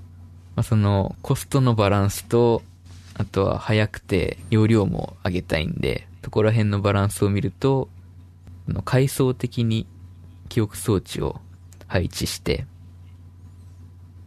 お互いのデメリットをカバーするっていう方法が今取られてますね。具体的には、えっ、と、早い記憶装置を少しだけ CPU の近くに配置して、で、CPU から遠くなるにつれ、どんどん容量は大きく、遅いメモリーを入れていくっていう感じかな。へーうんそういう仕組みなんですね。そうですね。で、えーと CPU の一番近くの、えーとうん上位の部分、うん上位の記憶装置の、に、えー後で利用するかもしれないデータを置いておくことをキャッシュって言うんですけど、はい。まあ、キャッシュにアクセスすれば、大体あるっていうのが一番理想ですよね。うん。キャッシュが一番早いんで。うん。えーっと、今そのキャッシュに、キャッシュをどういう風に保持するかっていうアルゴリズムがあるんですけど、うん。えー基本的には参照の局所性っていうものを利用します。うん。えー局所性にはですね、時間的局所性と空間的局所性っていうのが難しいな、これ。 あるんですけど、早口言葉みたいな。 時間的局所性っていうのは、えー最近使ったデータは近いうちにまた利用される可能性が高いっていう話ですね。。はいうん。まあこれはありそうですよね。はい。実際にあります。うん。えーこれを利用するっていうのはどういうことかっていうと、一回使ったデータはしばらく上位のレベルの記憶装置にキャッシュしておくっていう方法ですね。うん。うでん。空間的局所性っていうのは、えー利用したデータの周辺にあるデータっていうのはすぐアクセスされる可能性が高いっていう話で、はい。うん。これもありそうですよね。うん。これは、えーどういう風にカバーするかっていうと、えーキャッシュをする、その、フェッチをするときに、データを、周辺のデータも一緒に フェッチしてくるうん。っていう方法、うん。えーがあります。まあ、こういう感じでね、いろいろ効率よくキャッシュをしていきましょうっていう。キャッシュはうね、ん結構、奥があまりにも深いんで、あんまり話さないですけど、うん。まあさっきも言った、その整合性を保ちながら、キャッシュコヒー練習を保ちながら、まあ効率よく動作するように、いろんなアルゴリズムを使ってやっていきます。うん。うん。えー、最後に言ってたけど、もう一個あるな。フェイントが入りま したね。もう一個ありますね。 最後にですね、はい、最後に。まあもう、あえーっと、はいまあ、CPU 上で OS、Windows とかの OS を実行するためには、ユーザーモードとカーネルモードっていうのが、まあ、最低限必要なんですね。うん。どういうものかっていうとですね、えーまあ、CPU っていうのは基本的に1個のプロセスしか動作できないんですけど、一度には。うん。うん。で、でも、今実際に使ってるパソコンっていうのはいろんな Chrome が動いてたりとか、うん。なんか、Discord が動いてたりとか、OS が動いてたりとか、いろいろ動いてますよね。うん。これはどうやってやってるかっていうと、OS 上で、その、複数のプロセスを、公設、そこへ、たたぱ、へんと、ぶって、ちょっと疲れてきてますね。疲れてき ましたね。はい。 OS 上でですね、はい。今のはカットしようかな。どうしましょうか。じゃあ一回、静かに。まあ、えっ、と、なんだっけ。 OS? まあ、どうやってやってるかというとですね、 はい。えー CPU 上で、えー OS 上 で。もういいや、カットしないで。カットしないでいきましょう。 な何を喋ってるのか分かんなくなってきたぞ。はうん。まあ、OS 上でもはい CPU 上でもいいんですけど。 えーっと、プロセスをですね、い。高速で切り替えるんですね。うん。うん。プロセスが3つあったら、うん。 123123123みたいな、うん。うん。まあ、超高速で切り替える、コンテキストスイッチって言うんですけど、はい。こうすることで、まあ、CPU っていうのは人間からしたら超早く動いてるんで、まあ、人間にとってはたくさんのプログラムが同時に動いてるように見えるっていううん。うん。ことになります。はい。で、これは OS が制御するんですけど、うん。これを実行するにはというか実現するには、まあ少なくともそのプロセス同士でメモリー空間が競合しないようにしなきゃいけないですよね。うん。でこれを OS が見張っていなきゃいけないんですけど、うん。でこれを、えー実現するためにですね、えー無制限の制限を持ったカーネルモードっていうのを CPU 上に作って、はい。えーこれの上で OS をまず動かして、うんで、えーその他の、えープロセスですね。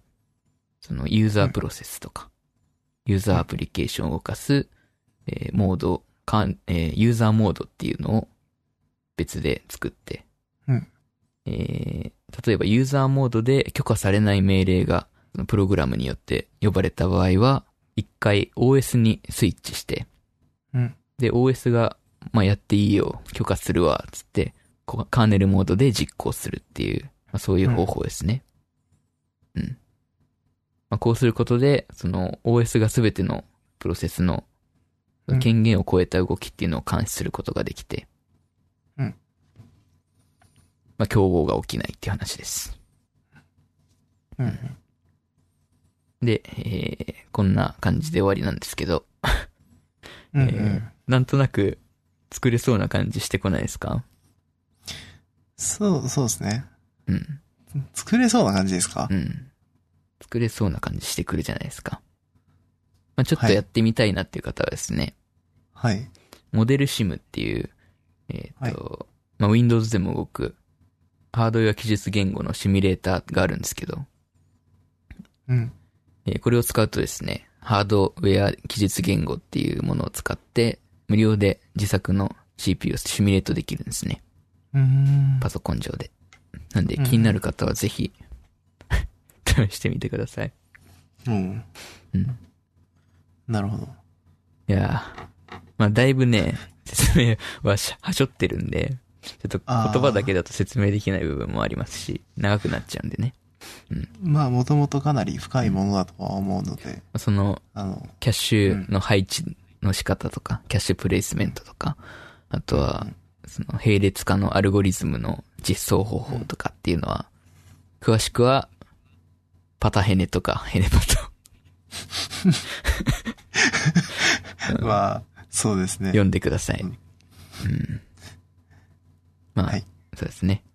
有名な CPU の本があって、CPU のてかコンピューターアーキテクチャの本があって、えーそれぞれじゃあそね、れは載せておきましょう。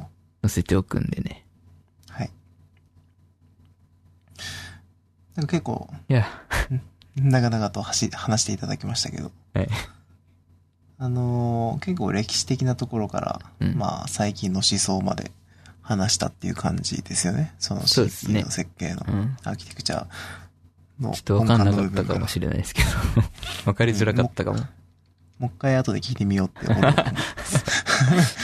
さっきのね、あの、グダグダのとこ ろ、毎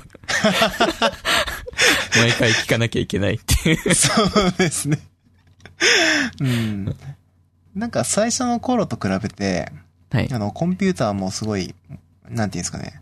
えっ、と、複雑化しているいるじゃないですか、当たり前ですけど。そうですね。で、多分その役割も変わってるんですよね、きっと CPU って一言に言っても。ですよね。まあ、いろんな機能がついてますね。うん。ついてるし、あの、GPU に役割を分散してる部分とかもあるんだろうし。うんうん。うん。なんか、そうですね。うん。なんか、それも、うん他の、えっ、と、知識、その GPU の知識とかがあってこそ理解できるものっていうのも多分あうんったりするのじゃないかなっていう気もするんで、はいじゃあ次回はぜひ次は GPU に。 GPU 講 座を。ちょうど今 GPU の本読んでるんで、 あ、そうですか。調べられたそれはじゃら、あてかまとめられたら、やりたいですね。そうですね。なんか、次こう回かいう話の時はもしかしたら前後編で分けてもいいかもしれないね。ああ、そうですね。長くなっちゃうんでね。うんうん。でも、面白かったです。うん。そうか。なんか、ちょいちょい知ってる名前が出てくるのがいいですね。その、えっ、と、歴史的な、その、社名だとか、そそうう,、ですねいうところで。まあ、歴史で言うこんなと、ところあの、マイクロソフトとかね、アップルとかのところまでやりたかったんですけど、そこら辺になってくるともう話すことが多すぎちゃってね。ああ。なるほどね。まあ、CPU の話には必要ないですし、うん。っていうことで。なるほど。お疲れ様です。い や、長かったですね。はいはい。後で聞き直したらなんか間違った説明してそうだな。まあそれは、もしあれば、まあ、指摘していただいてもいいですし、あの、そうですね僕らも訂正できるところはうん。していくっていう感じではい。ですね。じゃあ、テック話はこんな感じです。こんな感じで。 あ、そういえば、まはあいテック話に入るのかわかんないですけど、パーウェイの OS が発表されました ね。されたん ですね、結局。ハーモニーだったかな、名前は。はあ、そうですか。どうですかいや、なんか、細かいところまでは発表されてないんですけど、多分。うん。まあ、いつでも Android に置き換えられるけど、今はしませんみたいな 感じだったかな。うん。なるほど。ただそうの、んファーウェイが作るテレビなのかな、あれは。テレビかなんかに初めて搭載される予定はあるみたいですね。うーんまあスマホだけじゃなくていろんなものに、その IoT デバイスとか、うん。タブレットとかにも搭載できるようになってるみたいなんで、うん。うんまあ、OS 自体はお目にかかる機会もあるかも。うーん。まあ、他のデバイスで触ってみて、うん。これにはなってほしくないなっていう OS だったらちょっと嫌ですね。 怖いですね。まあ、ハーモニーでなんか世界の秩序を守る、うん。 OS なんでしょうんなるほど。うん。名前はいいですけどね、ハーモニー OS。う。そうですね。ちょっとかっこいいですよね。うんそうですね。世界中の OS があまねくこれになって、ね、互いにハーモニ ー。うん、それの意図はわかんないけど。そうですか。ハーモニー OS。そう発表って言ってもでも実装されないんじゃ、そうですね。結局、僕ら的にはあんまり見る気がないですね。うん。まあ、ファーウェイも、一回落ち着いたとはいえ、なんかまだ結構バタバタしてる感じがするんで。そうですね。うん。まあまあまあ。まあこれからどうなるかわからないんでね。うん。備えあれば憂いなしみたいなうん。感じなんでしょう。まあ、もしも、この先前みたいな強制的な終了があっても、うん僕、私私たちはあなたたちにちゃんとサービスを提供できますよっていう姿勢を出してるんですね。そうですね。うんはい。じゃあ、趣味に行きますか。やった ーえっと、ちょっと長々とテックの話してきたんですけど、うん。趣味話をね、ちょっとしたいなと。はい。していきまし僕ょうか。らいいですかどうぞ。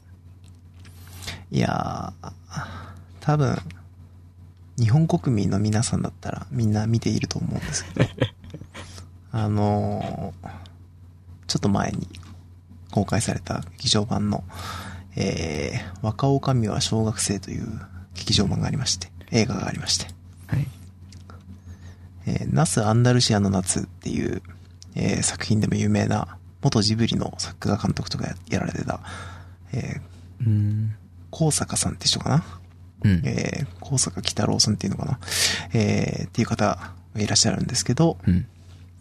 えーその方が監督として、また作品を作られたということで、うん。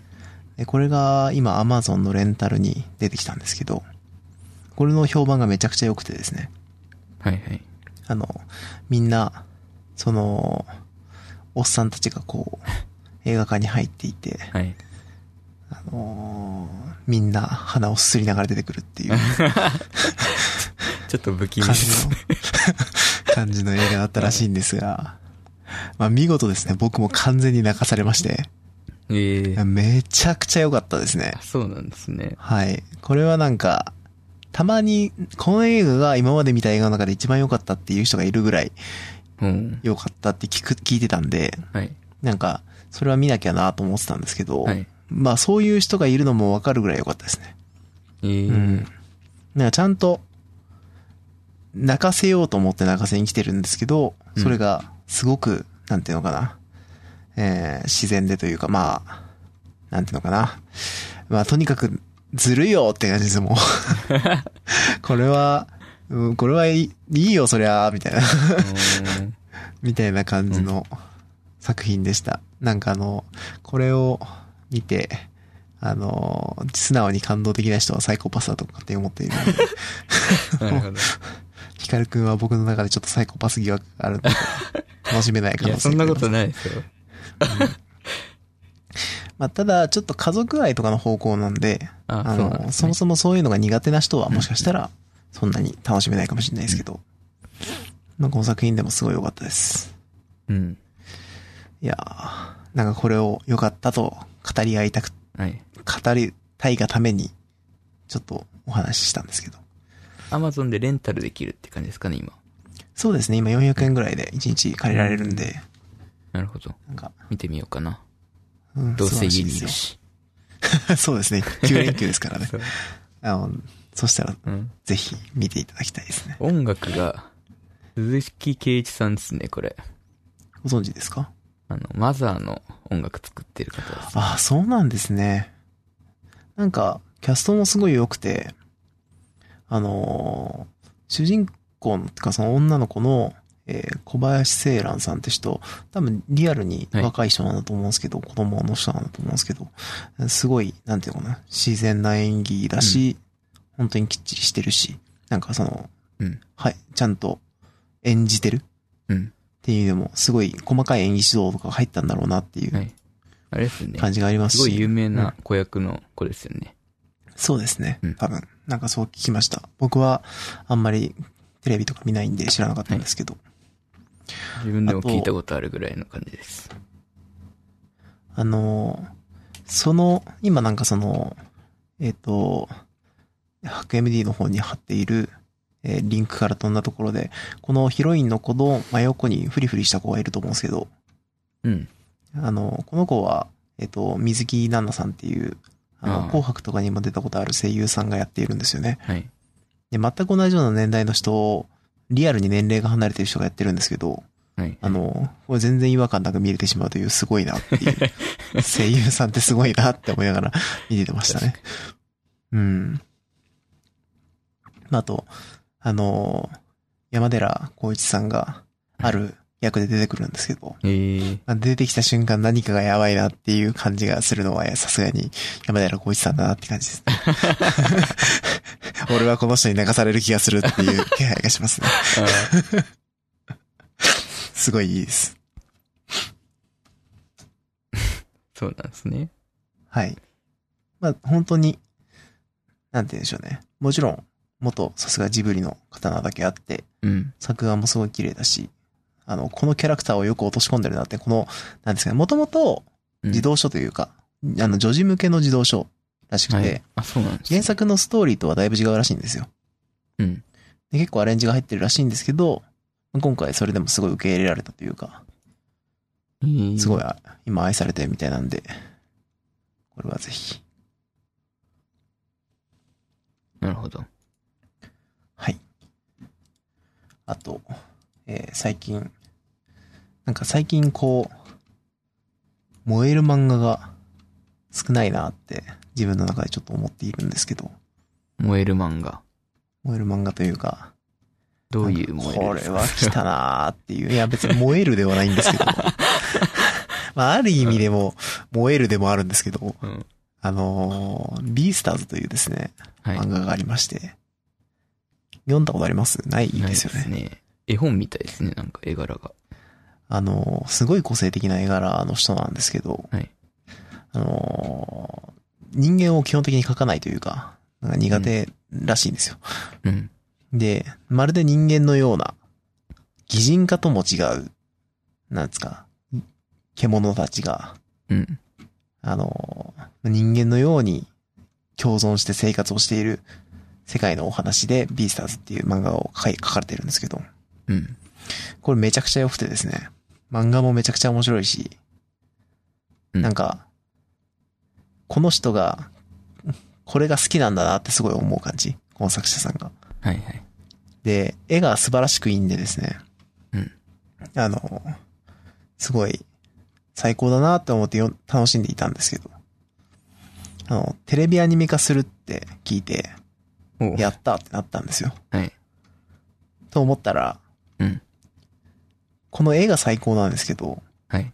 なんか 3D アニメ化って聞い て、ちょっとゾックとし、ど、どうなるんだって思ったんですよ ね。心配になったんですよ、めちゃめちゃ。はい。なんですけど、まあ、宝石の国で有名なオレンジさんっていうところあーはがい。作られるそうなんで、うんまあ、どうかな、でも、んオレンジさんだったらなんかやってくれるかなってうん期待してたら、はい。最近出てきたトレーラーが結構いい感じだったん で、あの、ホッとしてるところです。はい。なかなか、そのトレーラーの URL も貼っときますね。あの、んなんでしょうね。さすが、オレンジさんなのかなっていう感じで、うん なんか、楽しみだなって、今一番思ってるアニメですね。いつやるんですか多分次とかじゃないかな。うんうん。映画じゃないと思うんで。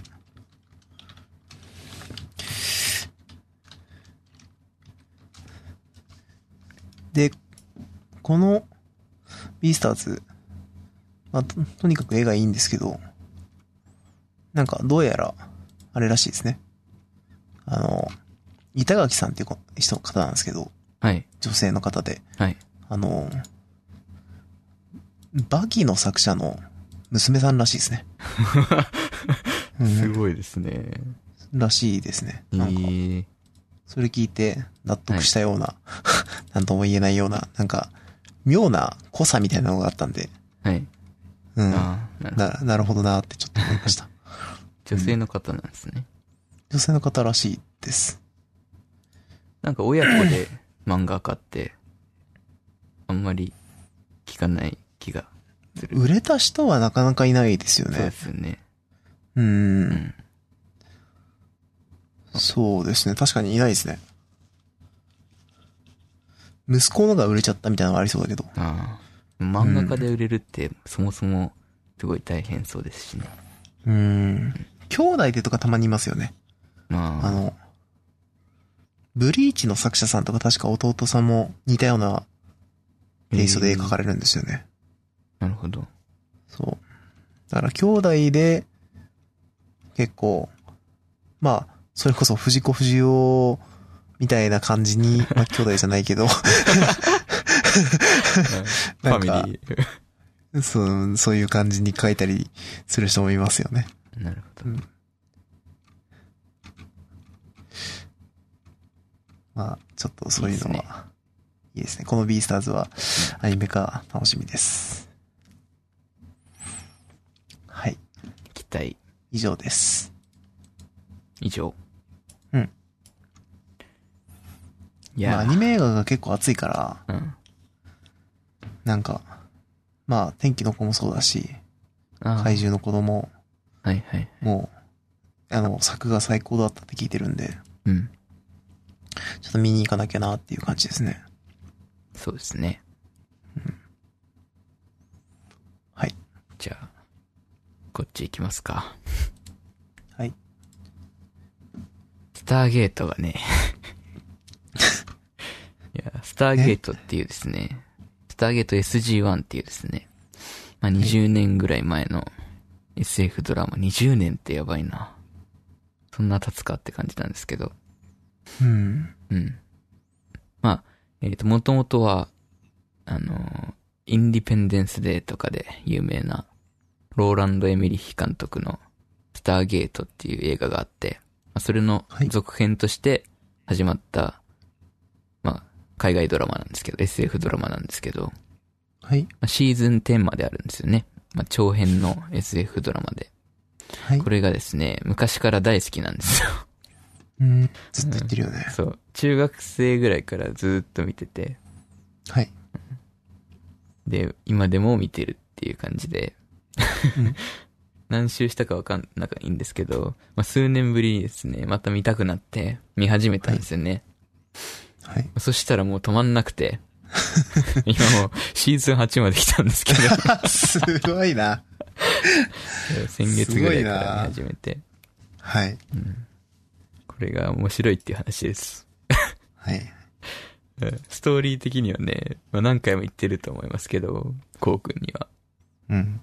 えーっ、と、まあ、エジプトのギザで、映画のストーリーですね、これは。巨大な金属の輪っかが見つかるんですよ。はい。でこれはですね、実は、エイリアンが作った、スターゲートっていう、その、惑星同士をつなぐ転送装置で、はい。で、これで、その、いろんな星に旅をするっていう話なんですけど、うん。まあ、シンプルですね。はい。すごい面白いですよ。 そのね、初期のね、やっぱりシーズン1が一番面白いんですよね。そのなんか、なんて言うんだろうな。一番面白いんですよ、とにかく。うんうん。ただその設定が固まりきってないんで、シーズン1って。ちょっと突っ込みどころがあったりとかっていうのも面白かったりとか、うんうん。うん。あとは、エイリアンのテクノロジーでだんだんね、まあ、シーズン10っていうすごい長い歴史の中でだんだん地球が強くなっていく感じとかね、うん。おすすめです。 14回目にして、スターゲート紹介するとは思わなかったですね。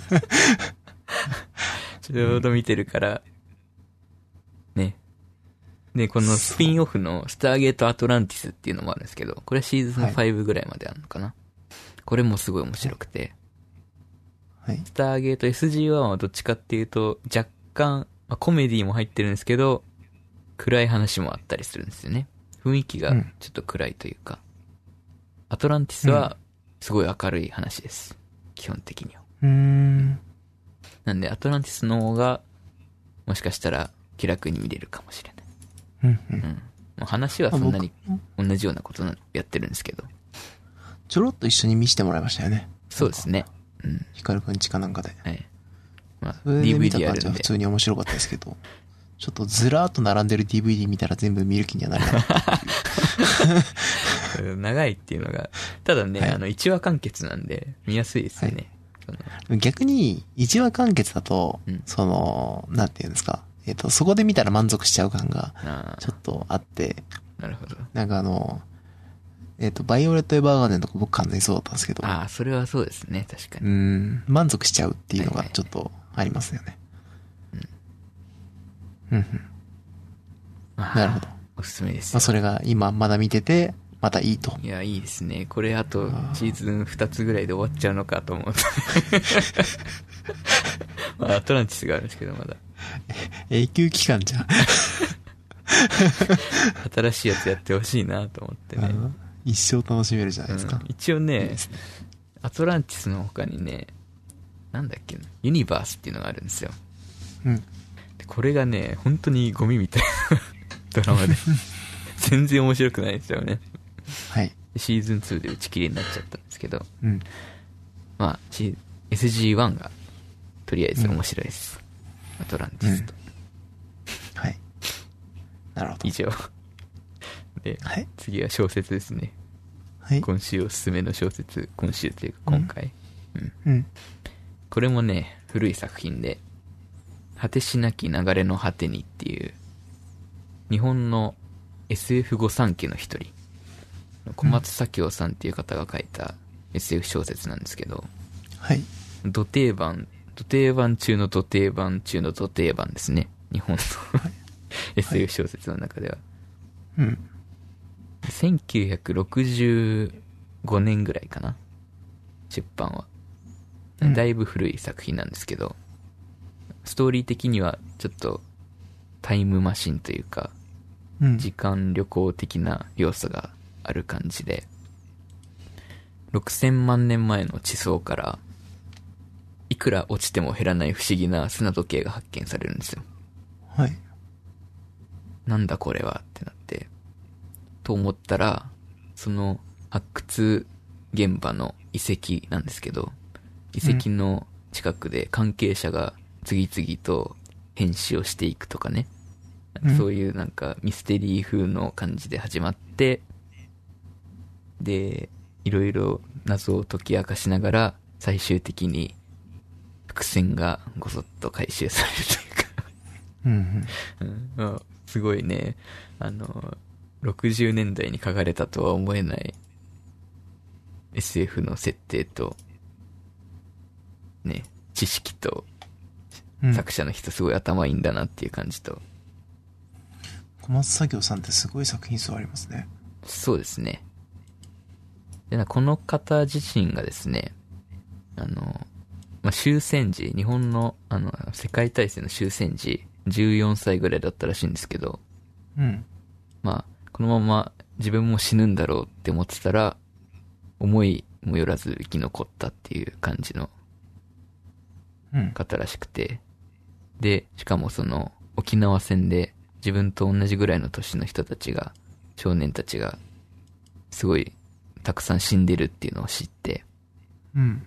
で、その生き残ってしまった責任みたいのを考えるようになって、それから SF 小説を書くきっかけになったらしいんですけど、なんかそういうね、今じゃ考えられない体験をしてきた人の、あなんか視点で書かれてるというか、そういう独特の考え方が、なんか、物語に散りばめられてる感じが、また、すごいなっていう感じですね。あ、なるほこどれね。はすごい面白いですよ。さすいいがで、すね。さすがだなって感じです。文体的にはなんか古い作品って結構読みにくかったりするけど、この作品は読みやすいですかそうなんですよね。その、このね、果てしなき流れの果てにって、3年ぐらい前に買ったんですよ。 はい。で、ちょっと読んでみたら、ちょっと古い文体だったんで、うん。ダメだってなっちゃったんですよね。うん。で、まあ、3年越しに読み始めたんですけど、最初の、あの、最初なんか恐竜の時代の情景描写から始まるんですよ。はい。そこがすごい、うってなるんですけど、はい そこを読み終わると、あとは、そんなに気にならないかな。うん。うん。まあ、口調がちょっと古かったりはあるんですけど、うん。あん結構、思ったより全然読みやすかったですね。グレッグ・イーガンよりは全然読みやすい。うんうん。まあその、昔の、かん、その、文化とかも うんあって、趣、趣深い感じはあります。うーん。なるほどね。口調が、女性の口調がすごいお嬢様風だったりとか、なんとかですわよ、みたいな。な。ああ、なるほどね。面白いなとは思いますけど、読みにくいとはその、後の方は感じなかったですね。はい。うん。おすすめです。なるほど。まあ、SF 好きだったら多分、皆さん読んでる方が多いと思うんですけどね。うん。いい。あのー、小説だと全然書いてないんですけど。うん今、まあ、僕大好きな作者さんで、上橋直子さんっていう、えー、精霊の森人とか書かれてる方はいがすごい好きで、はいその方の、獣の奏者ってずっと光くんに勧めて、光くん買っているけど読んでいないっていう読みますよ。小説があると思うんですけど、 そのうち読みますよ。そうですね。あのーその、獣の奏者が、まあ、ものすごく好きで、はいまあ、。精霊の森とも大好きなんですけど、獣の奏者下手したらその上行くぐらい好きで。うん。で、その、獣の奏者って外伝があって、はいスピンオフがあるんですよね。ね、セツナっていうやつがあるんですけど、うん。それがですね、なかなか、買ってはいたんですけど、なかなかこう、なんていうんですかね、もう、最高傑作として自分の中で終わってしまった作品のスピンオフを見るってちょっと勇気がいるというか、そういう感覚が若干あってでわすかりねま。すよ。とりあえず置いといてたてたんですよ。はい。それを最近読み始めまして、はい。今50%ぐらい読んだんですけど、もうあのキャラクターたちが歩いてるだけで、ちょっと泣けてきますね。うん。なんか、なのに、これがまたいい話が、いい話ばっかりなんだ。いや、も うずるいよ。めちゃくちゃいいんで、はいまあ、これも、やっぱ最高ですね。あの、ケムモン奏者まで読んだら、ぜひこれも読んでくださいって感じです。読み終わったあらと、。鹿の王もうん出たんですよね、新しいのが。そう。だから、はい。それも読まなきゃなっていう感そじうでですすね。ね。読むものいっぱいありますね。本当ですよ。SF もなんかちょっと溜まってるし。うん。 うん。読まなきゃなっていう感じです。はい。全然違う話ですけど。はい。最近、レイトレーシングを始めたんですよね。あ全然違う話ですね。で、今日それについて話そうと思ったんですけど、はい。ちょっと、まだ、話すには理解度が足りないなと思って。 あれですよね。レイトレーシング始めたって、あの、スクラッチで書き始めたってことですよね。そうですね、レイトレーサーを書き始めたっていう。うん。まあ、簡単な実装しかしてないんで、面白そうですね。うん。まあ、いずれ話したいと思います。うん。いいですね。次回は多分 GPU の話かな。次回もうすんのすごいね。 じゃあ次回はね、俺もちょっと、頑張って何か調べてこよう。 あ、本当ですかじゃあ、あうんの、ゲームじゃなくて、リアルタイムの話そうっすね意外とかと。情報が、まあ、歴史もそんな深くないんで、はい。なんか、意外と簡単にさられちゃいそうで、なんか話すこと、CPU ほどないなって感じがするんですけど。うんうん。うん。まあ、なんか、調べられたら調べてきます。ユニティとアンリアルの違いとかね。それは、僕がちょっと Unity をあんま使ってないから、あんま自信満々に話せない感じがあるんですよね。うんなんか僕も知りたいところではあるんですけど。はいはい。うん。そんなところですかね。うん。そうですね。うん。今日はそこそこ長かった感じがしますが。 2時間ちょっとぐらいですかね。そうですね。久々に結構長かったですね。はい。うん。じゃあ、今日はお疲れ様でした。お疲れ様でした。 9連休楽しんで。はい。